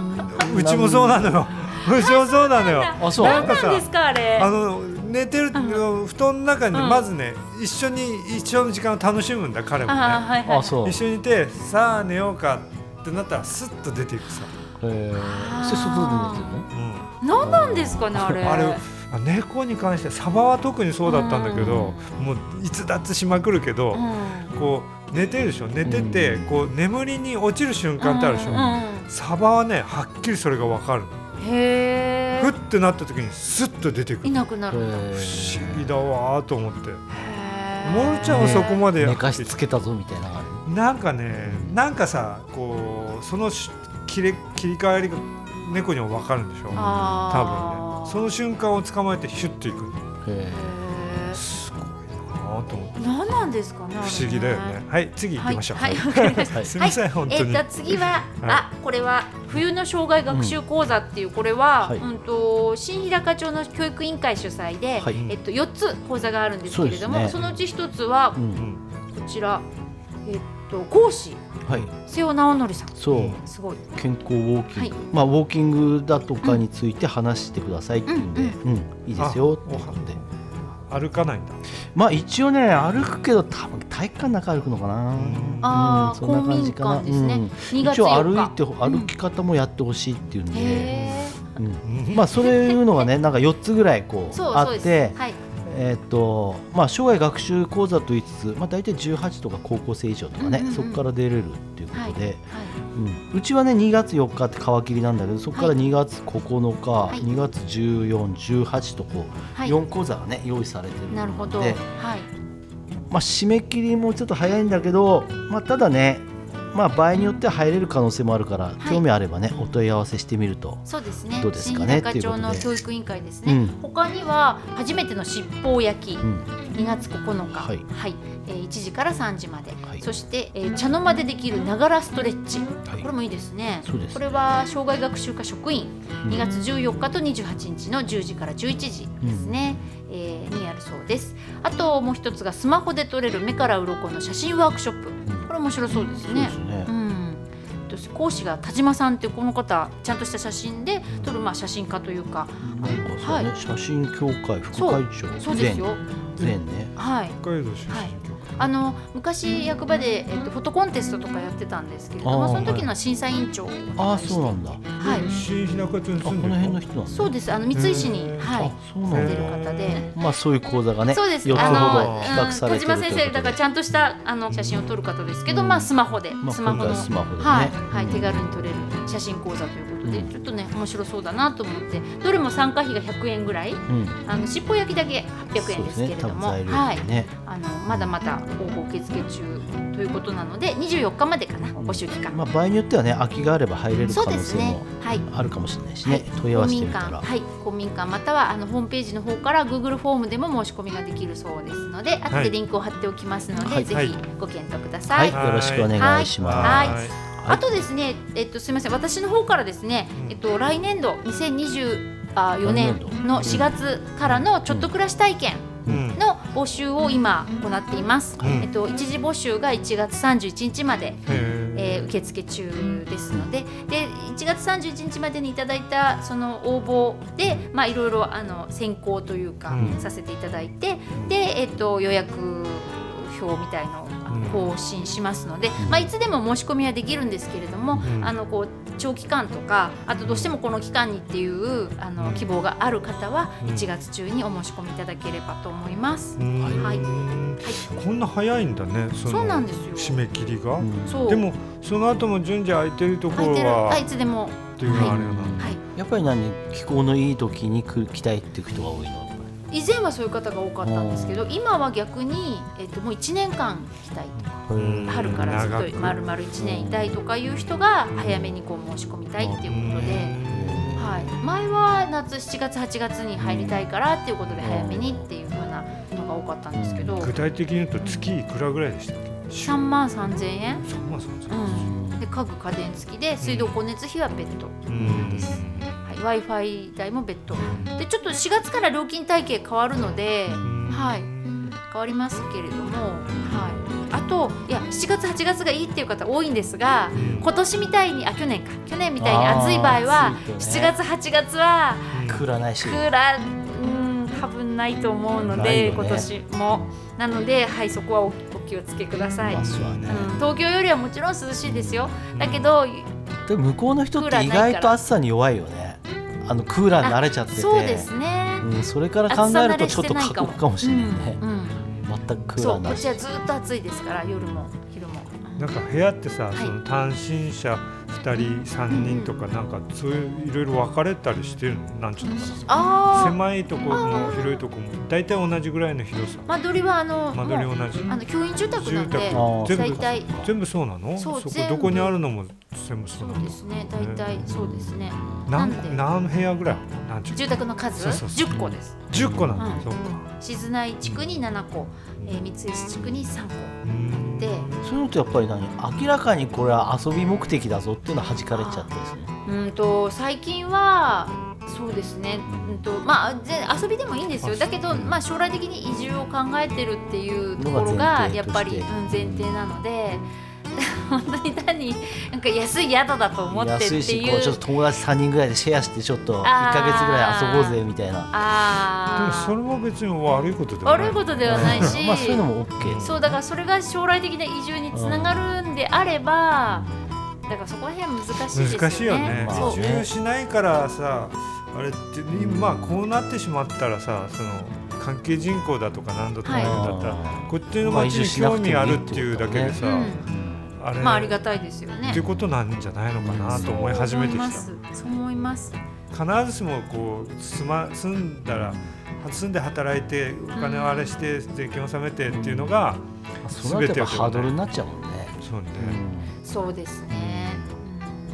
まあそれはいろいろ各自治体の考え方ですけれどもね、うんなかなか難しいところですが、まあ新日高町では今そういうまあ働き手不足とかそういう問題もあるので、できたらまあまあ働いてそうだねね、あのまあ移住しそうてだねなんか働き手になってくださるとか、まあ移住はしなくても例えば夏場ミニトマトの農家さんのお手伝いしてくれるうとんか、まあそういれだけでもうよねはいそういうことがあれば非常にありがたいなというところで。はい、そういう時にまあ移住体験住宅が使えるのであれば、まあそれもありかなというような感じですね。はい、でもさ建築新聞でも人足りないっつってんだからさ、そうです新ね日。高町に人来るかなって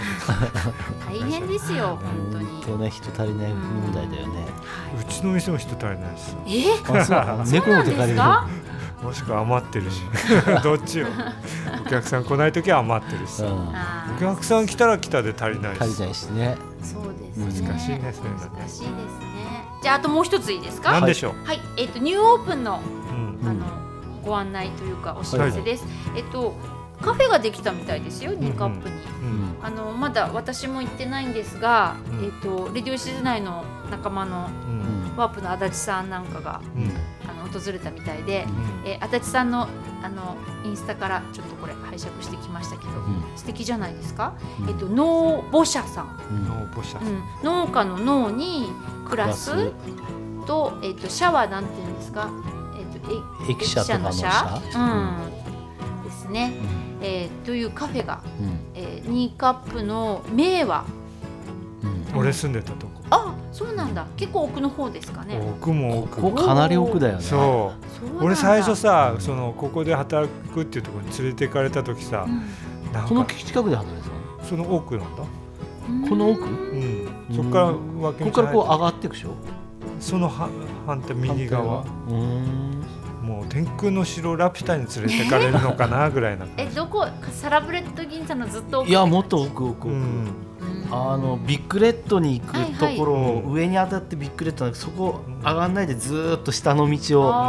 入入っていくんだけど本当にこの先あるのっていうぐらいえーそうそうそうそう、あそうですか、 うんうんはい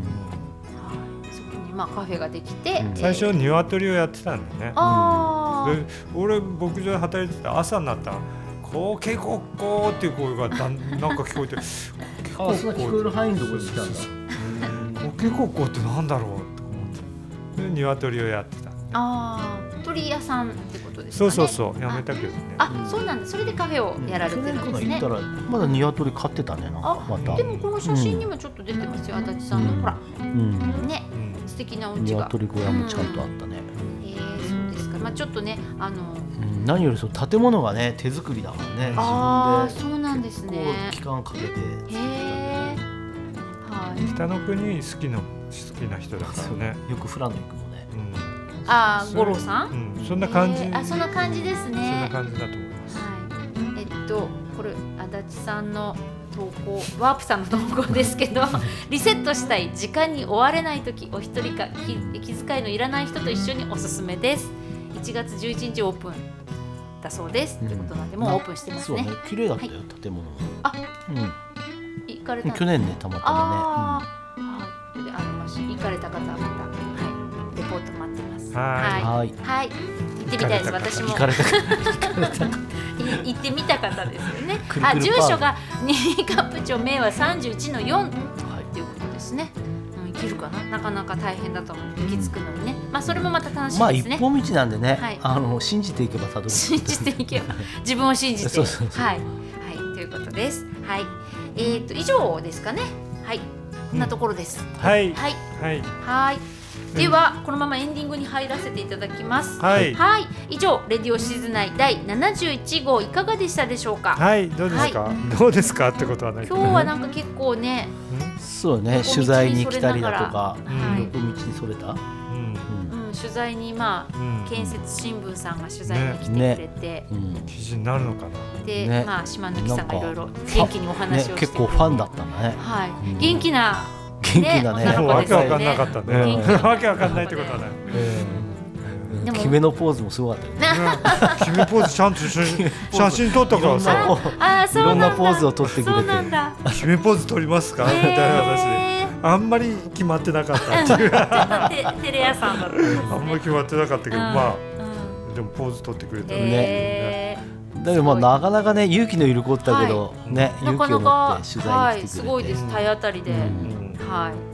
元気な女の子で、うね、ん、いいですね若さってねそうですね朝まで飲んでもうん 大丈夫今日もねなんか夜勤夜勤っていうか夜ね勤だったね夜勤があるっつって、うんこれから帰って夜勤だからまだまだ勤務中だってね言ってましたね。うん記者って大変だね、うん大変だねで確かにねどんなニュース飛び込んでくるかわかんないもんね、確かに。ううんん、大変なお仕事。そうです。ねでもね、文章を書くのが好きで、いろいろね、取材したり、人そうになん話ですすねのが好きって言ってたから、きっと。は記事になったら新聞送りつけますい。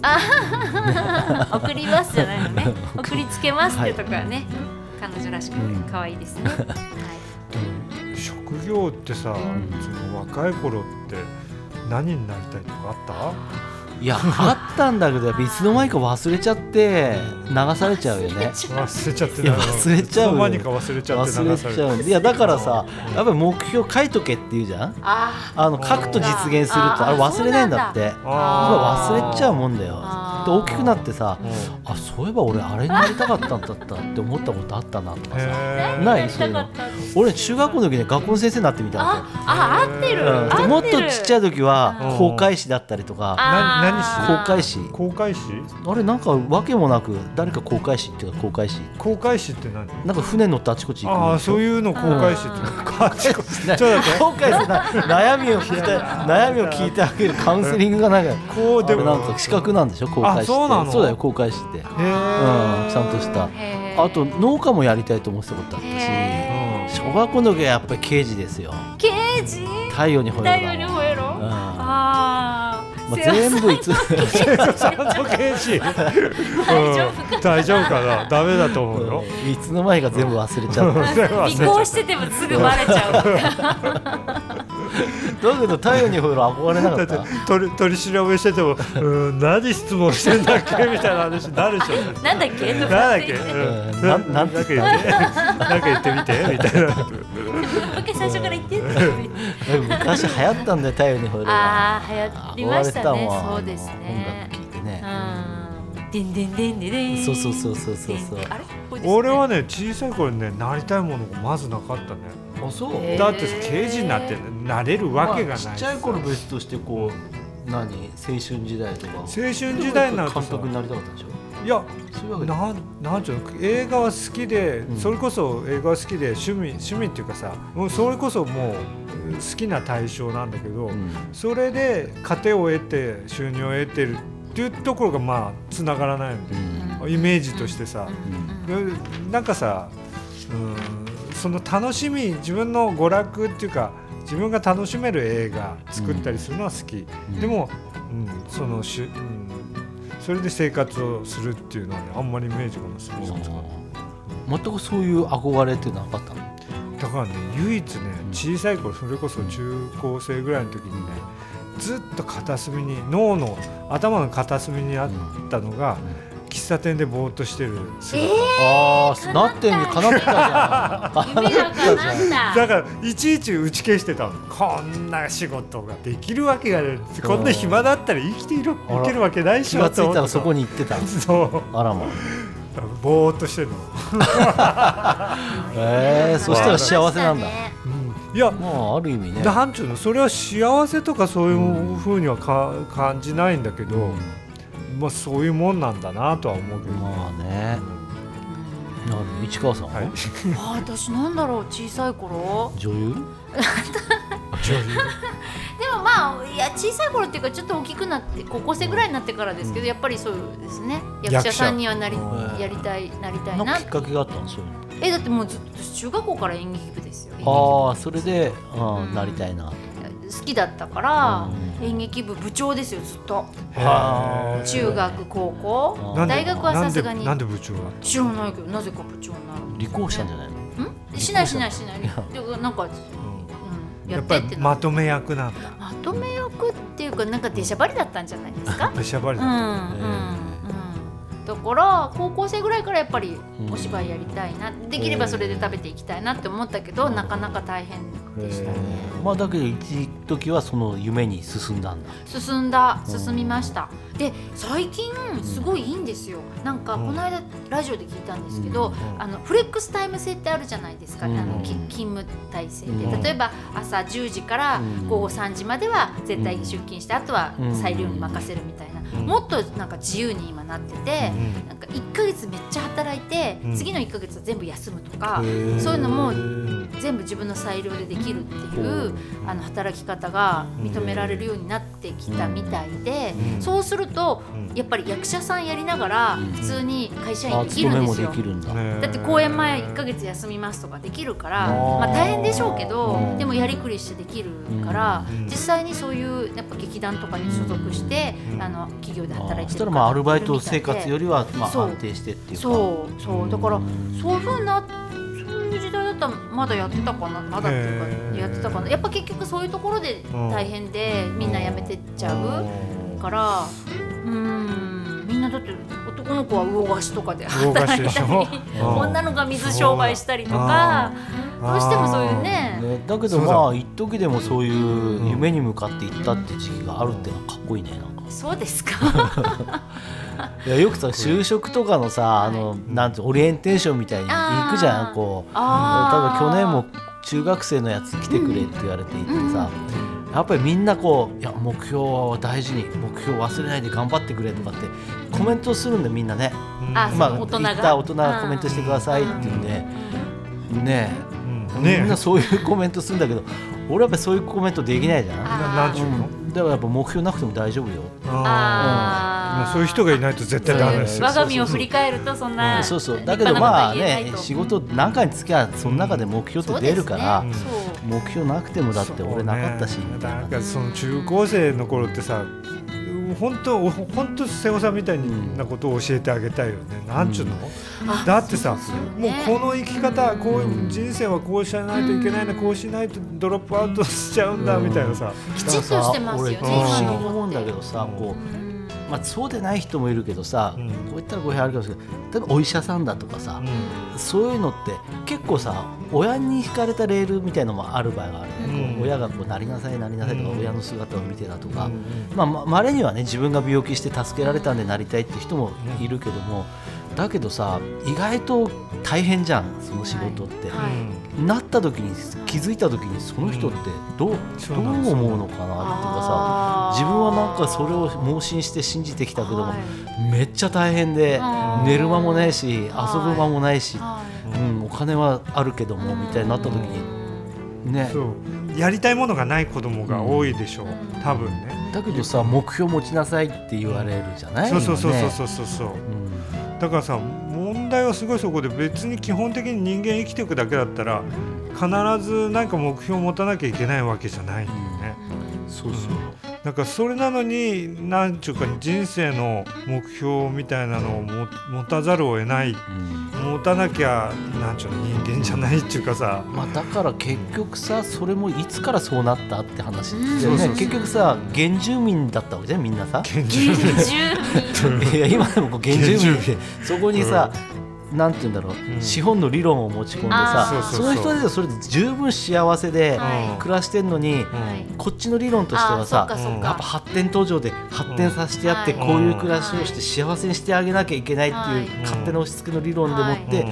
だけど本当にそういう人幸せかあったらうさ、んやっぱ朝起きて寝てみんなでくっちゃべってさ、うんうんじゃあ狩りでもしてくるわって言って行ってさ裸でねね、そうそうそうそうして夜はさ日暮れたらみんなで、ね、火囲んでいやじゃあねっていう。もうちょっと大変だったかもしれないけどでもまあそういうことです よ大変だ多っ分ね。ね、だけどさ、それはそれで幸せなとこにこう強引に持ち込むわけね。そうだね、うんだからで今マスター言ったようにこううん働かなきゃいけない学校行かなきゃいけないおん金稼がなきゃいけないとかってうん不安を持ちながら暮らすってさねだから今日話してるその新聞とかのて、うんあれにしてもそうなんだけどやっぱりそういうのを作ってるのが、そういう新聞とかさなんていうのこの社会、うん、社会はこうはこうあるべきだって多分積み重ねてきてるんだよね、うんちょっとずつね。なんかそこがねやっぱりちょっと結構さうちでさちょっと鬱っぽい人とかさ、なんかそういう人たち来ていやもう世の中もう若い子とかもそうだけど大変なことになってるよって、そんな世界が当たり前だと思ってるのはそっちの世界の人たちだけなんですよって言ってもねやっぱりねそっちの世界の人たちは何ちゅうのかな、まあ、別のおじさんに露骨に言われたのがいやそういう人もいるだろうけどそういう社会を営む側の人たちは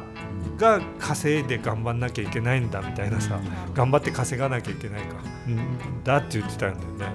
なんかすごい違和感あるんだよね落ちこぼれた人とっていう図式がさ、そもそもその稼ぐ必要あるのかってそうこそとうだからですさよっねきの言った物欲だと か物の溢れもさ、はいこれだと結局煽られてるわはけでいしょ、そうで結す局ねね。うんだから本当はそんなに物も必要ないしさ、うんそんなにお金使う必要も本当はないはずなんだけど、でもやっぱりた今、まあ、インスタとかさ、うんフェイスブックとかもそうだけどさ他人と比較しちゃうんだよね、うん常に常にっていうのも変だけどあこんな楽しいこと私も旅行行ってたら、ん私もどこどこ行きたいとかなるとさ、やっぱりそこにはお金なんか稼がなきゃいけない、うんでお金なくてどこも行けなかったらやっぱり私は不幸だって思わざるを得なくなってっちゃうよね。でそんなことは全然ないはずだしね、なかなかねな難しいけどどもっからこういう話だったどのっからそういう話になったのさ職業のなんで職業ななんんだっけなんか俺が言い出したような気がするんだけどあそうそうなんかなりたいことをあなりたいもの昔何になりたかっなんたでのなりなたいんでそんな話になったのよわかんないけどだって話打ったらどんどん膨らんでくんだもん なんか勝手に膨らますなよみたいな、 ねうんうんそうですうねんはいなんか動物みたいに行きたいですいやね本当だよ本当にいや、ね動物も大変だね大変かなもうなんか今年なんか結局さ餌なくてさ、そうかまあそうだよねそうかまあ食べることがねうん生きることですよねまあ飼い猫飼い犬になるのが一番いいのかもしれないでも結そう局かなもう最近はさな幸福っていうのは何なのかっていうのさそうですねだから何をもって幸福とするかだからさよくお腹ご飯食べてる時が幸せ、うんなんか寝寝寝る時が幸せって、でもそれって欲望が満たされたはい状態だからそれをうん幸福というのか、まあ確かにそうなのその行政っていうかさ行政とかなんちゅうの犯罪を抑えるとかさ、そういう家事をなくすとかもそうだしさ、そういうのってそういうのを安全最低限のなんつったっけ、うん安全を確保するみたいな、まあ、だからってね社会主義みたいにこうみんながこう行き渡ってなもらえるなるとすなんて退屈しちゃうんでしょ退屈だろうね、うんなるほど、なんかでもよくまあこれもちょっとスピ系っぽいけどやっぱ自分らしくいる時に幸せを感じ自る、分らしくいる時、どんな時だだからでもそれはそれぞれなんですよね自分らしくらしいから、千葉さんだったらひげを撫でてる時、だけどさどこまで行ってもやっぱお金っていうものから解放されないよね、うん本当はそこから解放されるとさうんうんねえやっぱどこまで行ってもさやっぱりお金って必要になってくるっていうのはだからそこがどうどうすればいいのかなっていうのは思うよねこうだってそんなに稼がなくても人だって生物生きてくるはずなんだけどさそうでうすんねだけどやっぱり今お金稼がないと生きていけないっていうそう世界ねねなんか変だなっていうか、なんかまあ働いてストレスを発散するっていう図式ができちゃっててさ、うん働いたらストレスたまる、んストレスを解放するために、まあ、カラオケに行くとか、そこでお金がかかるっていうかさ、うん、なんかバカうんバカみたいに食べるとか飲むとかさ、飲むとかそうか特にそうか、そうするとやっぱりタバコとかするのも何かから解放されたくてあれするわけだけど、そのストレスがじゃなない方ない方がいいじゃんみたいな思うね。うんだ副か作用がらなんか前読んだ本ではさそのなんだっけやっぱり人は暇が嫌なんだってうんそのその言い方はねそのそそうそうそうの言い方でいくと暇が苦痛でしゃあないから暇をま紛らわすいろんなことをこう、うん、問題を自分で作っても自分で解決するっていうことだあ暇とか退屈が嫌でよねね。う、ん確かにぼーっとしてれっていうのはできないうんだよね、ん結そ構うだよね、ーこうんまあなかなか哲またかい 哲学的な話またそんうな話になったかそうですね新年早は々ね、い、やーでもやっぱり、んあんまりねあの今回はあんまりニュースっていうか、うんそんなにね、ねうんあなんのか取り上げる話題もなく、うんまあ、年の初めに、ですね、哲結学果的的なにこうやっぱり結こ果う的やっぱにり3人でダラダラダラダラ喋ってるの喋もってるっていうことになりましたけれどもね。うんそうですか。終わどっんときなますかどんな年にねしたいですか。どんなどんな年一応新年ですからね。今年の抱負新な年だど。から今年の抱2024年負、のはい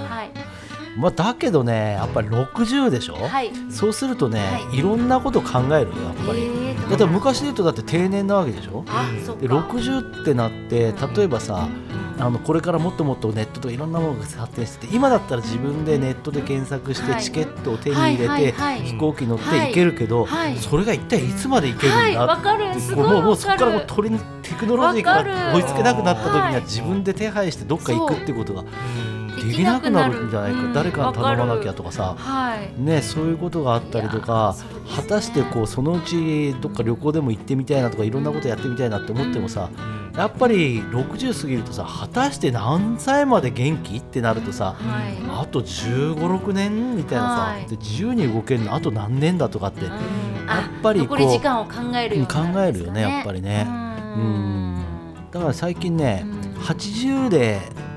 し80に死を置いてみようかなってなまるあ、そこから生きちゃえばまあ、ままあリミットをあ、あれちょっとなんだけ設けど、てまあ、80で死ぬとしたらはいはいはい大体どういうことになるのかなっていう、ほど。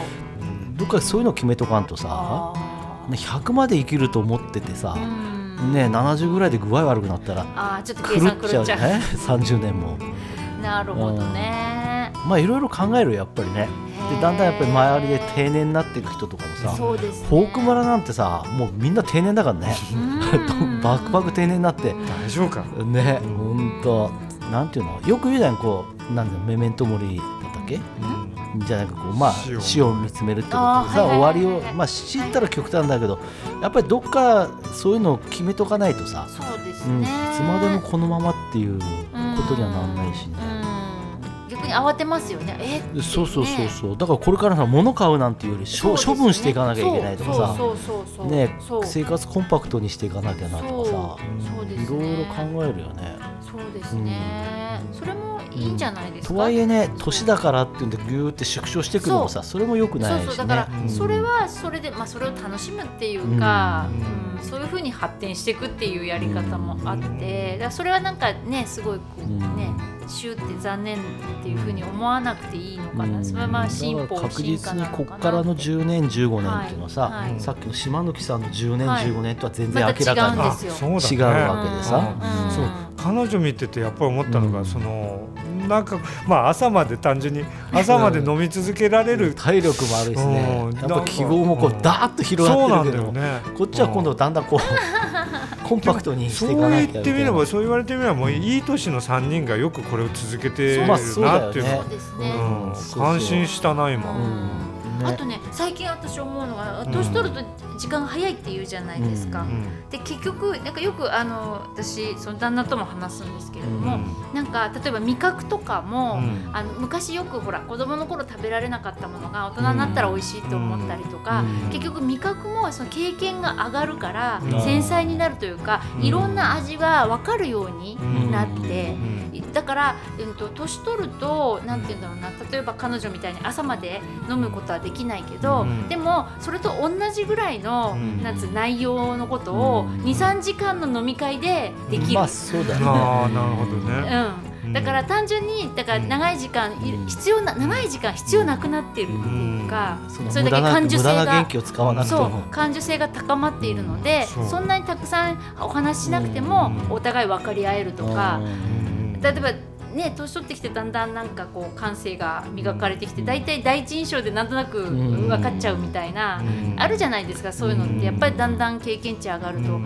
だから結局そういうことでたくさん話さなくても分かっちゃうし、うんだからそううんとこう付き合いたい人そう、うん、これどうかなとかって、うんそういうのがなんとなく自分でなんか分かっちゃうみたいな、うんで若い頃は何も分からないから、うん全部こうちゃんと、ううん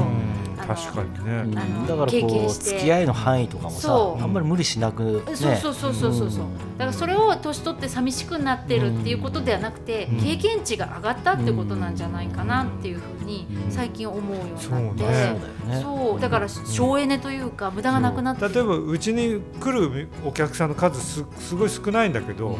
そこから得る情報っていうのがすごい前にも言ったことあるけ どその人からの情報っていうのが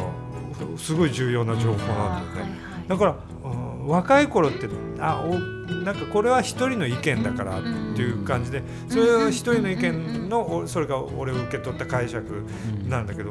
今はねちゃんとこの人からの情報って重要な情報になって一つずつの情報がすごい重要になってるはいはいだから変なこと言わないでくださ いわかんないですけど、はうんそうだからね感受性が豊かになるというか、まあだから置いていくのは本来ねそういう魅力っていうのが増していくはずなのがさそうねうんそう本当に若い人がうん何時間もかけてうん分かることをうん多分3秒ぐらいで分かってたりといやかそうい、まあ老いた俺たちが言うことじゃないですよ慰め合ってるそれそう若いやつらにとってはなん何がじじいが何を言っとんだってそうね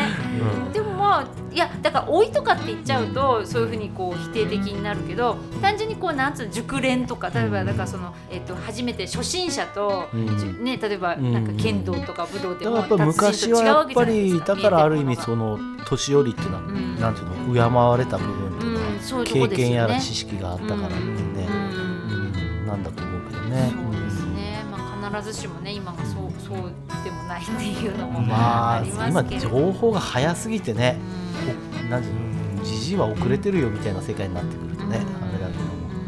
普遍的なものはね経験値が、うんはいうんいやあといやまたこれはな長くなっちゃうけど話してもいいどでうすかぞあのチャット GPT ってあったじゃないですかああ,、はいはいはいったっていうか今もありますけど、うんなんかどうやら最近は、私たちの知らないところでチャット GPT による文章があー結構出回ってるらしい見ですよたいですねなんか新聞記事とかもそうだったしね、噂によるうんでも私たちが知らないだけで、うんだけどでも読んでみると「ん?」っていうあーなんか変だなーっていう、うん変じゃちゃんとした文章なんだけどなんかちょっと変だなって思うのは、おそらくそうじゃないかとか、うんあとなんかああいうろ論文とか、なんかそういうのはチャット GPT が多いんじゃないかっていう人もいて、うんわかんないですだからそれをこう精査するにはどうすればいいんだっていうのはね、今議論になってたりだとかするけども、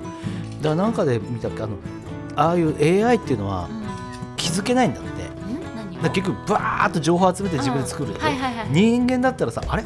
これちょっとなんかうん信憑性薄いぞとかあさはいあはれいこはいはいれちょっと間違ってるかもなっていうのがね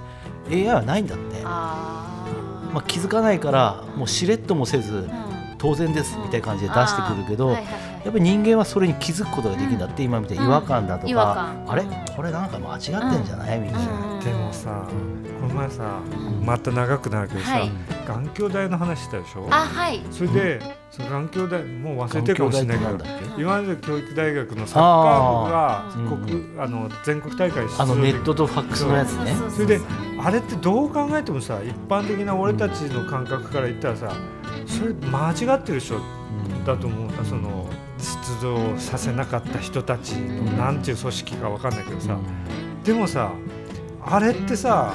まあ、組織の中にいるから判断力がうんあれだったのか、どう考えてもおかしいで出場停止はおかしいでしょっていうふうになってるのにさ、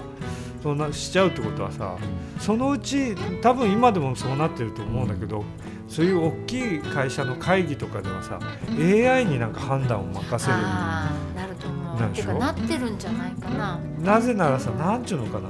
去年よく話してる機械のコンピューターがあって、自分の判断力より機械に任せること結構あるでしょ、うんそれで判断力が問われるっていうことがだんだん少なくなってきてるだからそのそれより AI に任せた方がいいんじゃないっていうことなんでしょ最近はね、まあ、それが一つの省力化になるっていう言い方が、ね、あるけどやっぱ間違ってもそのままいっちゃうんだよね。怖いと思うそのうち AI 裁判とか、うんそんなんなったら怖いなって思う、うん裁判ね、だって一部採用だとかさそういうんだってねそういう判断になってくっていうね結局なんかまあそういうやりにくいこだとだかかららそのね裁判なんて判例だか怖いらですさよ判例から持ってったら AI の方がそうだね、ねうんでもそうなると怖いよねその怖いです判例一つでこう動機だとかそういうのは関係なく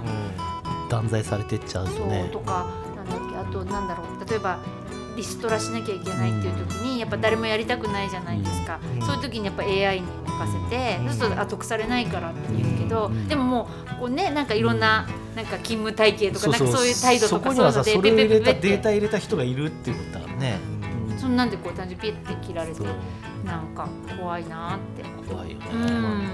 うんだけどやっぱりこんだけ人が足りなくなってさ、うんああだこうだったらやっぱそういうのがそういういろんなとこそういう風になってにきますよ。ねうん入だってくてる銀と行思うのお金貸すんだって今もう人の判断よりもね機械で判断するのも結構あるんあだあそうでよしょうね。ね財務状況どうのこうのででダメとかいいとかってさ昔はやっぱりこうあこの企業はやっぱ育てなきゃいけないとか頑張らせなきゃそうってなったけど、ですよねやっぱり一部そういう方が正しい判断ができるとかっていう面も出てきてるとは言うけど、そうなるとねうんやっぱり怖いよね人間らしさがなくなっていくといううん、か。私逆に AI が気に入るようにしとけばいいんでしょってなるから、そうなのでまあ説明いらないもんね、うん AI が判断したんだそうかそうそうら正しいんじゃないって言ってそういちいちねいやだけどねこれはこうでこういう判断をしたんですよってうん弁解する必要がそうなくなっちゃうっていうかねそうですそうですだからなんかあんまりちょっと気持ち悪いなって気持ち悪いよね。 なんか本当にあのね銀河鉄道スリーナインみたいな、うんあれってなんか松本零士うの、んうんね機械の体があのそうアンドロイドにこうう支配されているこうんう世界で機械の体を買いに行くんだうっんてね哲郎が、うんでほとんど機械なわけですよね、メーテルだって機械メーテル機械なんだでしょあれ違ったっけ いやわかんな宇い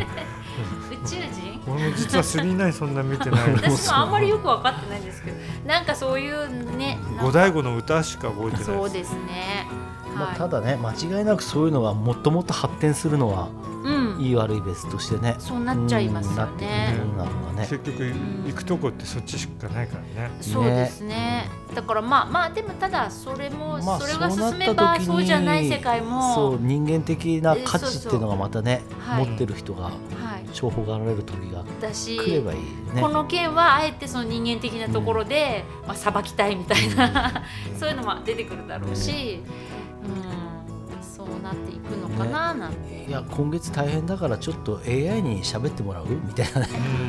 レディオ静内もいやーでもねそれでも上手かも。だからね瀬尾さんの、とりあえずインプットしておきたいですね、うん瀬尾さんのあ思考回路ああね瀬尾さんのボキャブラリーとかねそうそうそうそうあーうんここでまた同じこと言うとかね、で AI に任せれるか な、うんやってみたいですねうん、結構いい線いくかもいい線いくかもしれ一斉いけるう。んうんうんたまにだからうん繰り返し言うでしょ、この間も言ったよねみたいな、うんうん楽しみさっき説明だけどこういうあれだよね膨らませ方はできないよね AI は膨らんでいくんだなんろうでかしょうかいや受け答えの中私で AI が書いたんじゃないのとおぼしき文章を、うそうこの間読んで、あだから結構いい小説が書くっていうねあーやっぱそうなんだ結構いやあの全体的にはすごくいい感じなんですよであた私それ、まあ、記事だった仕事関係の記事でそれ情報をね渡したんですよいくつか。うんうん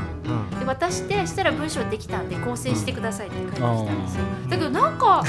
人間が書いたような文章に見えないんですようんなんかどうしてもでもすごい滑らかだしいい文章なんへでーなんかちょっと不思議だなとかあと私この情報は上げてないのになっていうのが入ってるんですよよえ抜け私てくこるれんだ教えてないのにうんだからネットで拾ってるんですよ絶対にへえと思って多分 AI だなってあチャット GPT かただあれやっぱり能力としてこう説問する人の能力っていうのも出てくるよねあそれもあるんでしょうね、うんあーはいでもなんかそれでこうみんなに見てもらったら私が書いたんだと、まあ、そう思い込んで「いや上手だね」とかって褒められただ一部の事務的な本当に事務的な文章だったらそれで OK ってなっちゃうかもる、ね、あのいちいち考えたりするよりそう楽で、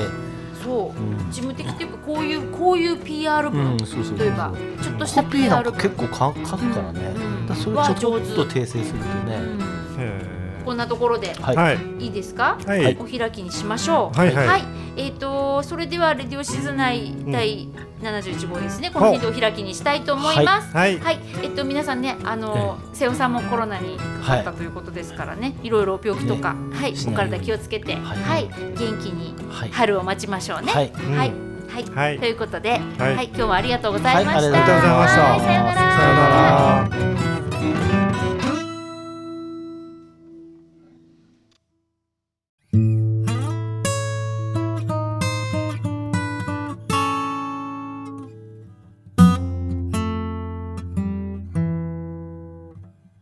レディオシズナイ